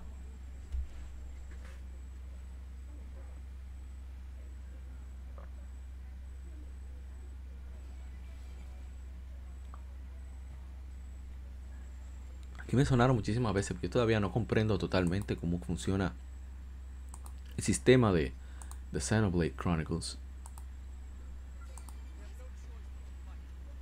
Pero el juego me, sobre todo The Chronicles X, me parece bastante emocionante. Sobre todo comparado con el primero. Bien, entonces, hace 7 años se lanzó Xenoblade Chronicles X. Es un RPG de acción y mundo abierto desarrollado por Monolith Soft y publicado por Nintendo para Wii. Xenoblade Chronicles X forma parte de la metaserie Xeno, siendo sucesor espiritual de Xenoblade Chronicles sin ninguna conexión a títulos anteriores de Xeno. Tomando varios e- elementos de gameplay de Xenoblade Chronicles, los jugadores exploran el mundo abierto del planeta Mira, contemplando varias misiones y descubriendo nuevas regiones para explorar y obtener recursos de los cinco continentes de Mira. Xenoblade Chronicles X sucede en un planeta inexplorado, Mira, Después de la destrucción de la Tierra durante una guerra, guerra alienígena, la humanidad intenta escapar, con solo unas naves con sobrevivientes. Una nave, la colonia New Los Angeles, es, apenas escapa y aterroriza, aterriza perdón, forzosamente en Mira. Después de ser rescatado de invernación por una mujer llamada Elma, el, personaje del jugador, un avatar personalizable, se vuelve miembro de Blade, que protege New Los Angeles y busca lo necesario para que sobrevivan. Mientras enfrentan ganglions hostiles, investigan los secretos de Mira. Es mucha exploración este juego aunque tiene los elementos RPG tradicionales y eh, muchos combates eh, prácticamente injustos, que hay que correr, sí o sí. Pero el juego no deja de ser divertido, tiene multijugador, utiliza muy bien el gamepad, debo decir, eh, para lo que es, ¿verdad? como pantalla auxiliar. Y tiene, se ve muy bien, me debería decir que es uno de los juegos, o el juego que mejor se ve en Wii U. Eh, yo repito, hay mucho que explorar. O sea, tú puedes llegar a donde quiera que veas. Solamente tienes que buscar la manera. No tiene que ser un gameplay tan eh, detallista con ese elemento como Breath of the Wild. Porque al final es un juego de, de ciencia ficción y fantasía. Pero hay siempre formas de tú llegar a los lugares. Y eso me gusta bastante de, de este juego. Y bueno, vamos entonces a ver si han dejado algún comentario por ahí.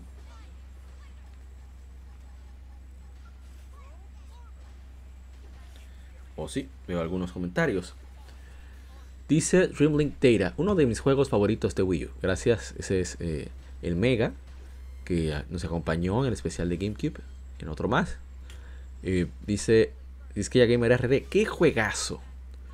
El Taicho Michael Mitchell, Taicho lo jugué un poco, pero me gustó. Me quedé esperando un port. Dice Andrés Carrero 93, esperando un port en Switch. Ya la saga está completa. En verdad, deberían de lanzarle su port a Switch. Creo que se puede adaptar de alguna manera u otra, aunque está realmente eh, incómodo, pero de la segunda pantalla. Aunque creo que todo se podría arreglar con shortcuts y demás. Planearlo muy bien. Eh, pero deberían de realmente considerarlo. Entonces vamos con el siguiente de la tanda, que es un excelente juego. Los primeros RPG importantes en, PlayStation.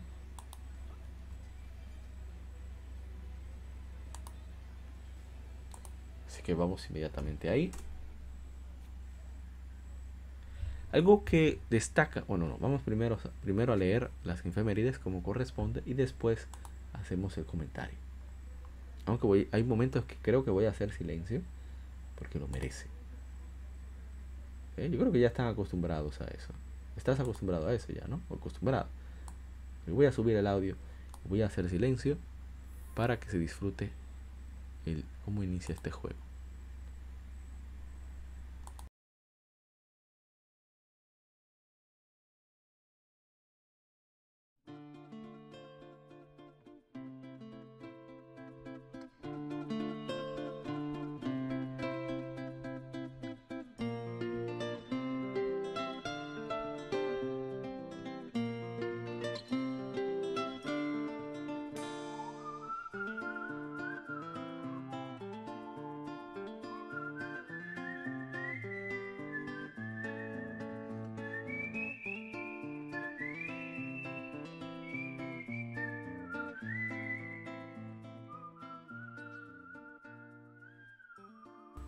Que no es una maravilla, ¿eh?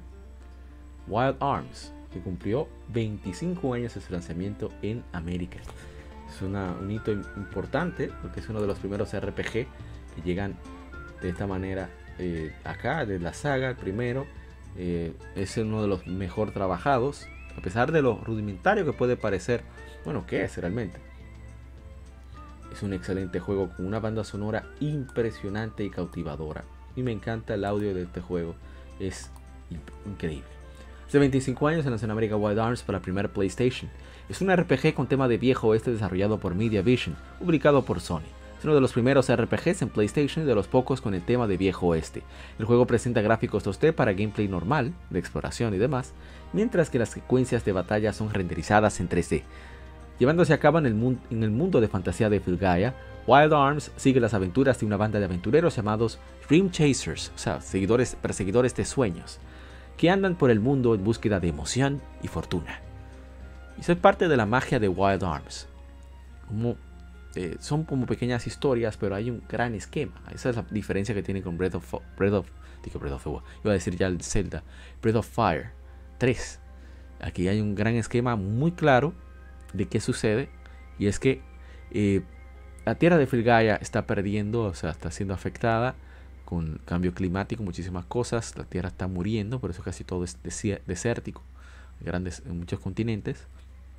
Entonces, eso es porque la energía del planeta se está utilizando, le están utilizando unos demonios. Y tú debes detenerlos. Pero a lo que logras eso, pues van sucediendo varias cosas a lo largo del juego. Que es lo que permite que que te consigas armas, habilidades y demás. Aparte de que entretiene muchísimo. Vamos a poner un poco del juego. Eh, el juego, como, pueden ver, es una exploración en 2D. A ver, a ver, Una exploración en 2D, con personajes en sprites pre-renderizados en el caso de los personajes. Y luego las batallas son en 3D, con un 3D bastante básico, muy, muy propio de Wild Arms, una imagen. A mí me recordó mucho a Golden Sun cuando yo lo jugué la primera vez. Yo jugué este juego, la primera vez que lo vi fue en, bueno, de manera no oficial, debo admitir, en, eh, ¿cómo se diría? En el mercado de pulgas, veo la portada, veo ese estilo anime, yo no lo conocía, repito que por lo menos yo no conseguía las revistas de videojuegos eh, multiplataforma solamente tenía las revistas Club Nintendo que podía comprar con facilidad.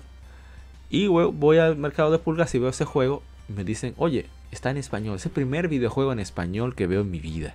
Una versión, era una versión española que habían adaptado para poder funcionar acá, aunque no funciona bien, se veía extraño. No recuerdo si estaba color o no. Eso me, me pierdo un poco. Porque recuerden que en esa época los juegos eran eh, tenían su propia región, en el caso de Europa y América, NTSC y PAL. Y bueno, yo tenía mi, PlayStation modificado en esa época y, bueno, lo jugamos. Esta versión que ven aquí corriendo es en PlayStation TV, debido a que Sony regaló varios juegos para el primer aniversario en América del PlayStation Vita. Wild Arms, Patapon y unos cuantos más fueron algunos de esos juegos. La verdad es que a mí me ha encantado muchísimo. Miren, ah, eh, le dije que iba a destacar mucho la música. Escuchen eso.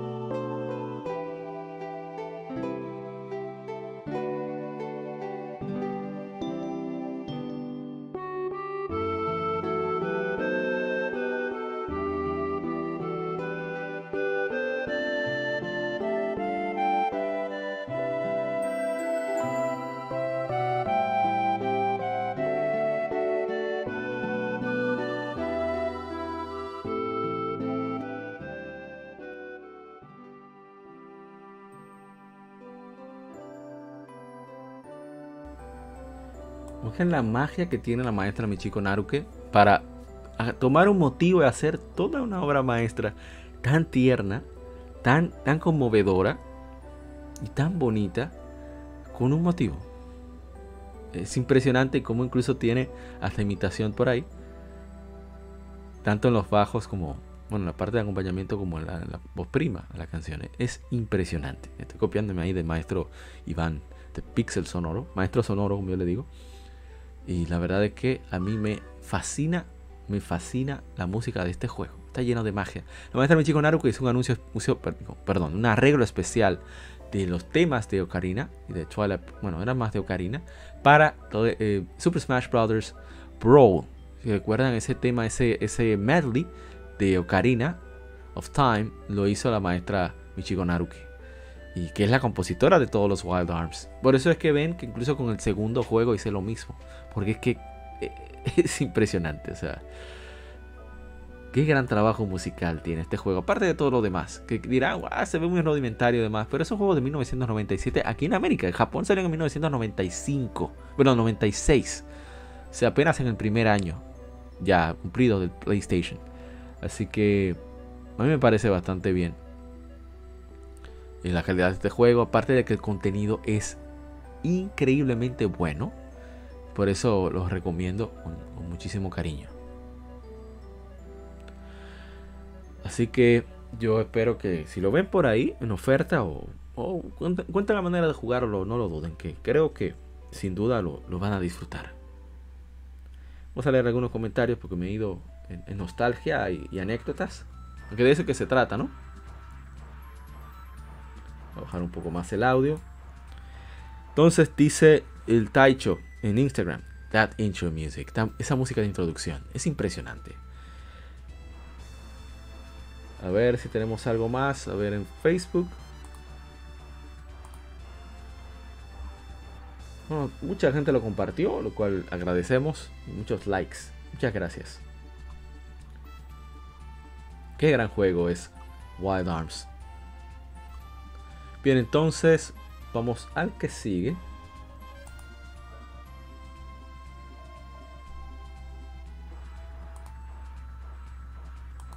Este es un juego que también tiene un audio, pero espectacular. Claro, es de Capcom. Capcom en eso no falla. A ver, a ver, a ver, a ver. Excelente. Hace, a ver, a ver, a ver, hace 20, creo que fue 20, ah, hace 24 años se lanzó en América. Pero, ¿por qué dura tanto para cargar? Se lanzó en América Breath of Fire 3. Es un RPG desarrollado y publicado por Capcom para el primer PlayStation. Es el primero de la serie Breath of Fire en desplegar gráficos en 3D y tener voces. El título fue desarrollado por el director Makoto Ikehara y presenta una banda sonora inspirada en jazz por los compositores internos Yoshino Aoki y Akira Kaida. En 2005 fue lanzado para PSP en Japón y al año siguiente en Europa. Aquí no llegó hasta 2016 por petición de nosotros los fans. Lo lanzaron en la PlayStation Store, que no debieron, si querían, no lo hicieron, no lo hacían, pero lo lanzaron para nosotros los usuarios de PlayStation Vita que queríamos jugarlo. No habíamos tenido chance. Esta es la versión de PSP en PlayStation TV, que fue donde lo, jugamos. Vamos a mostrar un poco más de, de, avance del juego. A ver, a ver, a ver. Entonces hay mucho que explorar el juego. El juego es muy diferente a los demás Red of Fire, como dijimos, porque no hay como ese gran esquema del mal, sino que simplemente debes tratar de, de solventar cualquier obstáculo que aparezca en tu camino, generalmente para ayudar a algún pueblo o algo así. Eso es lo que lo hace particular. Pero los visuales que tiene el juego, el audio, escuchen eso, es fantástico.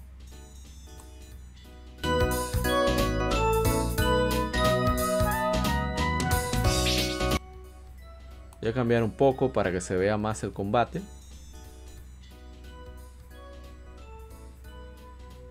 A ver, a ver, a ver.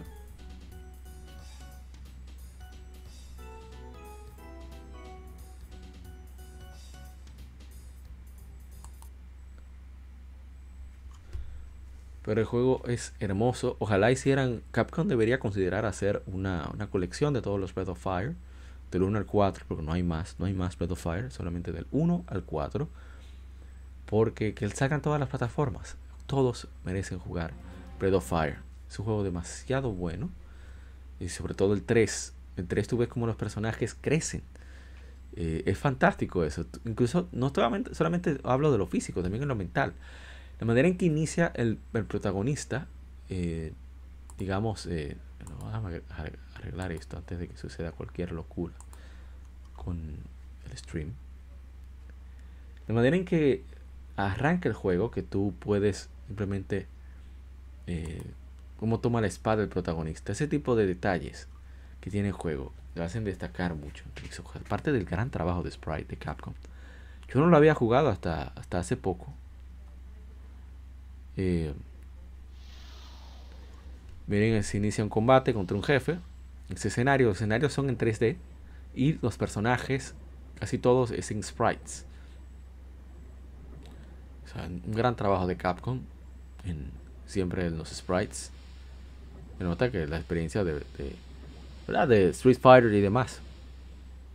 Pero un grandísimo juego que, que no ha puesto en oferta muchas veces ahora quizás no tanto, ojalá y vuelvan a considerar poner juegos de PSP, PlayStation 1 en oferta nuevamente.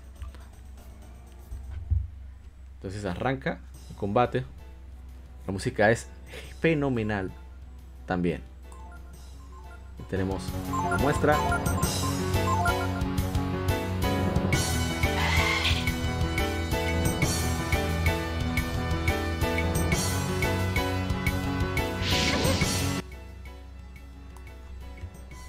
hay que considerar que son niños. O sea, la manera, mira cómo tiene la espada, no la agarraba así al principio. Fue aprendiendo.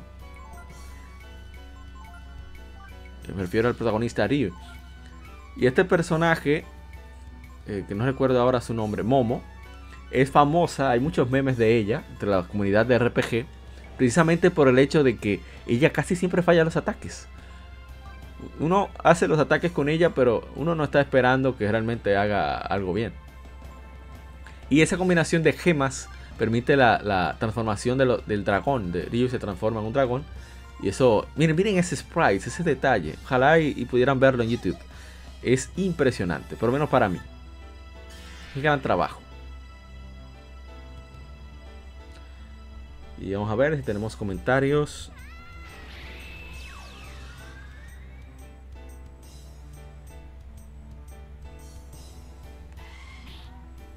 Pero no tenemos en Instagram. A ver en Facebook. Tampoco, pero se compartió y le agradecemos. Y vamos a poner el último de la tanda.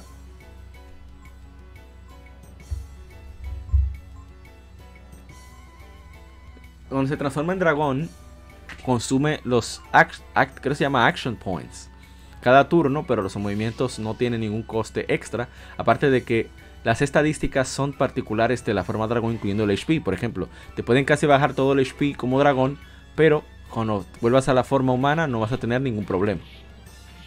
Mira eso, tira diferentes cosas a los enemigos.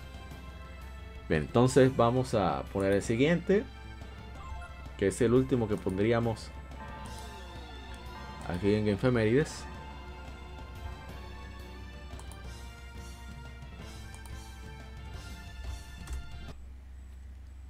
Un cambio radical con el audio. Pero bueno, es el oficio, ¿no? Hace, a ver, a ver, a ver, hace 22 años se lanzó la secuela del juego que mostramos ahorita. Hablamos de nada más y nada menos que Wild Arms. O sea, hablamos de Wild Arms 2. Aquí en América, por supuesto. A ver. Ahora sí.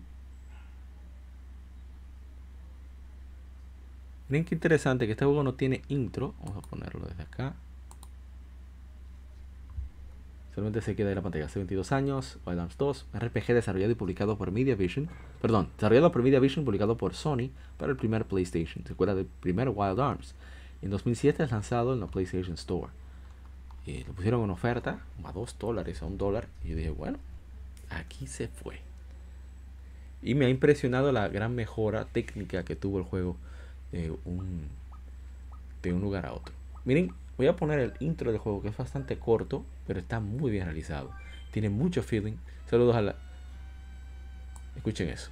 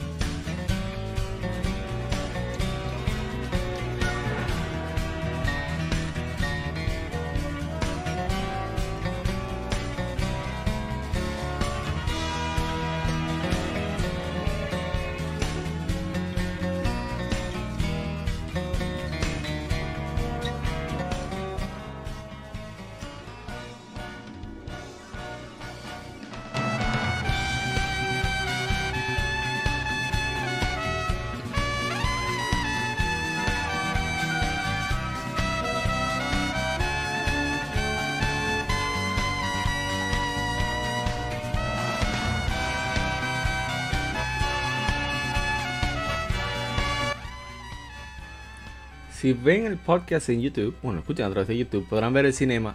Y hay algo que me agrada mucho y es cómo se nota mucho al ser de los, un RPG de los 90 y tener un full motion video de introducción de los 90, cómo le dan ese sentimiento de anime, pero también te habla mucho de la personalidad, de cada uno de del elenco del RPG.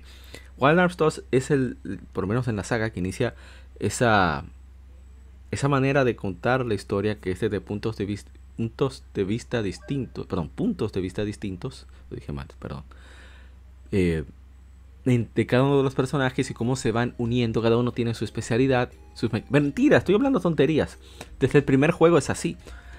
Pero aquí en el 2 es todavía resalta más cómo cada personaje es tan particular, tan diferente, con, orígenes distintos.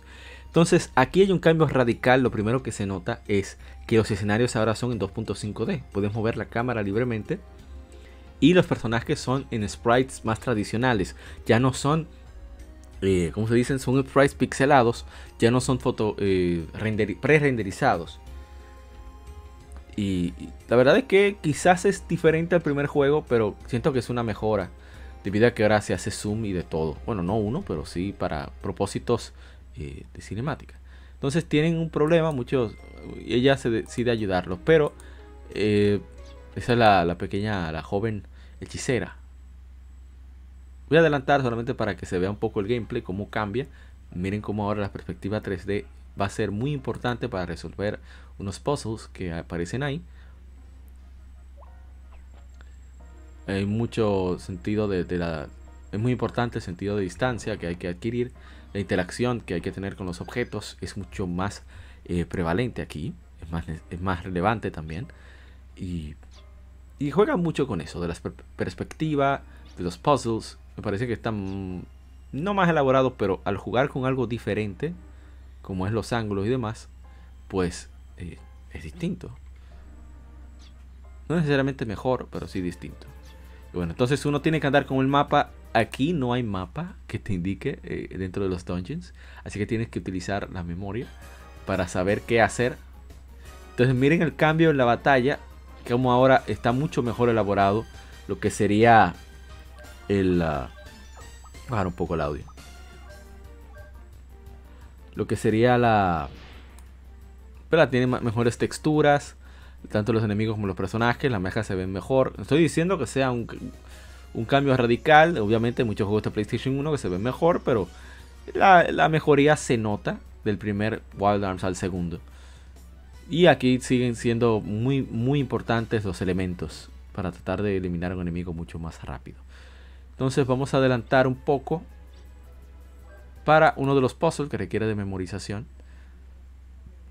Me dio un cierto trabajo el poder eh, avanzar en ellos. Pero bueno.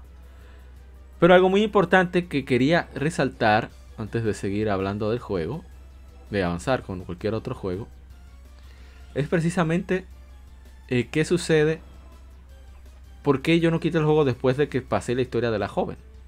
Ella se va del mapa, voy a ponerlo acá, se despide, ya resuelve el problema, poner la batalla del jefe.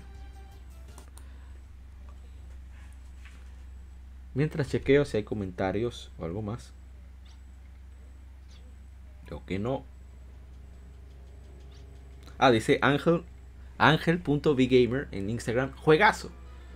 Vamos a ver si tenemos algo en Facebook. Nope. Pero si lo compartieron, lo cual agradecemos. También estuve de aniversario eh, Miss Adventures of Trombone, parte de la saga Mega Man Legends. Cumplió 22 años en América. Y a ver, algo Dice Pablo Naop de Freaking. Mi favorito de la saga Legends. Es muy bueno, en verdad. No mi favorito, pero es muy bueno. Le ven su aniversario hace 9 años. Se lanzó en América Soul Sacrifice de PlayStation Vita. Hemos, hemos hecho bastante stream a, Soul Sacrifice Delta. La, la, continuación. A ver, ¿qué más tenemos? Hace 27 años se lanzó Kirby Streamland 2 para Game Boy. A ver si tenemos The Soul Sacrifice. A ver.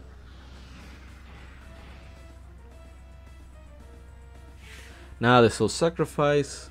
A ver, de Kirby no tenemos. Tactics Augur. Hace 24 años, Tactics Augur Let Us Cling Together. Y de la versión de PlayStation estamos conmemorando. Se lanzó aquí en América. Ahí tenemos comentarios. Dice Climb Sky Tactics Augur es mejor que Final Fantasy Tactics. Change my mind. Dame mi mente. Entonces dice Sasect, uno de estos juegos que siempre he querido jugar y nunca he podido. Excelente sinopsis. Bueno, los datos los tomamos de otras fuentes, Wikipedia y demás, y lo tropicalizamos. Le damos sentido, lo ponemos ahí. A ver si tenemos, lo tenemos en Facebook. ¿Qué más tenemos por acá? Este lo queremos hacer propiamente su stream de aniversario. Creo que no lo haremos. Hace 17 años se lanzó Pokémon Emerald version. Que yo recuerdo que sonó mucho por el Frontier, Frontier Brain concurso que se hizo de conocimiento de Pokémon en tiempo limitado. Deben estar preguntas bastante, incómodas. Como qué naturaleza le daría más...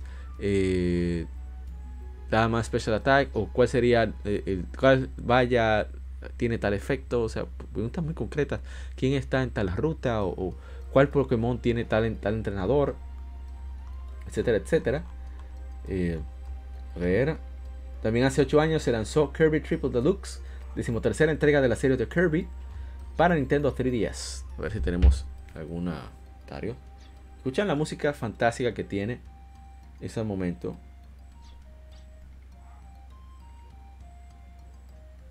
Estoy buscando. A ver, no hay nada de Soul Sacrifice. Nada de Kirby. Hablamos de Tactics Augur. Pokémon Emerald dice The Shred Music, que es de, de Gamers RD. Dice, la mamá de la mamá de la mamá de la mamá. o sea, lo máximo. A ver, Kirby Triple Deluxe. Mm, no tenemos nada. También hace 18 años se lanzó Red Dead Revolver. Y tenemos varios comentarios. Dice eh, Warriors.Republic, creo que nadie en Rockstar se imaginó el éxito que sería esa saga. Afortunadamente fue bien. A ver, ¿qué más tenemos? Forza Motorsports de Xbox original, que yo lo probé en su, en, su época prácticamente con el primer Xbox. Eh, era bastante, veía muy bien ese juego, era impresionante. Dice Warriors Republic, inicio de otra leyenda. Es curioso ver cómo es que inician estas sagas famosas. Es así, por eso me gusta mucho hacer las Gamefemérides, porque también me hacen conocer, no solo hacer sentir viejo a los demás, es también yo conocer qué pasa, eh, cómo eran esas franquicias antes. A ver, comentarios, no tenemos de Red Revolver, tampoco de Forza Motorsport. También se lanzó hace 11 años Motorstorm Apocalypse, que a mí me gustó muchísimo ese juego. También hace 13 años se lanzó Patapon 2 para PSP, que dicen que es el mejor. Una joya, dice mi hermano Roger Paniagua. A ver. También hace 13 años se lanzó Plants vs. Zombies. También hace 21 años se lanzó Mario Party 3 Dice Jorge Barleta, qué grandes recuerdos.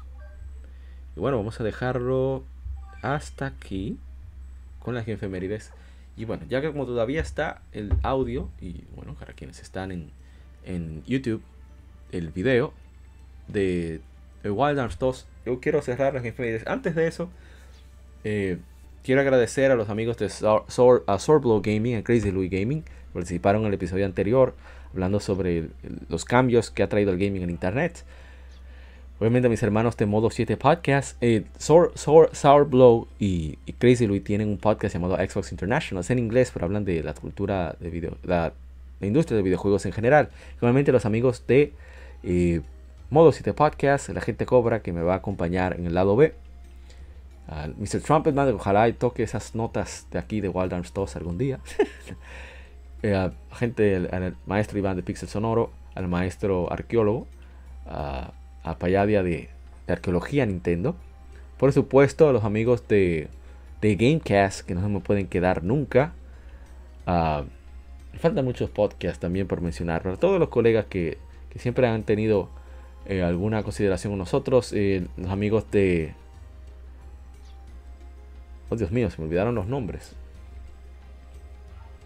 Ah, de, de Gamers que tuvieron la amabilidad de, invitarme a jugar con ellos. Eh, bueno, a jugar, no, a hablar sobre el gaming con ellos la semana pasada. Muchísimas gracias por la invitación.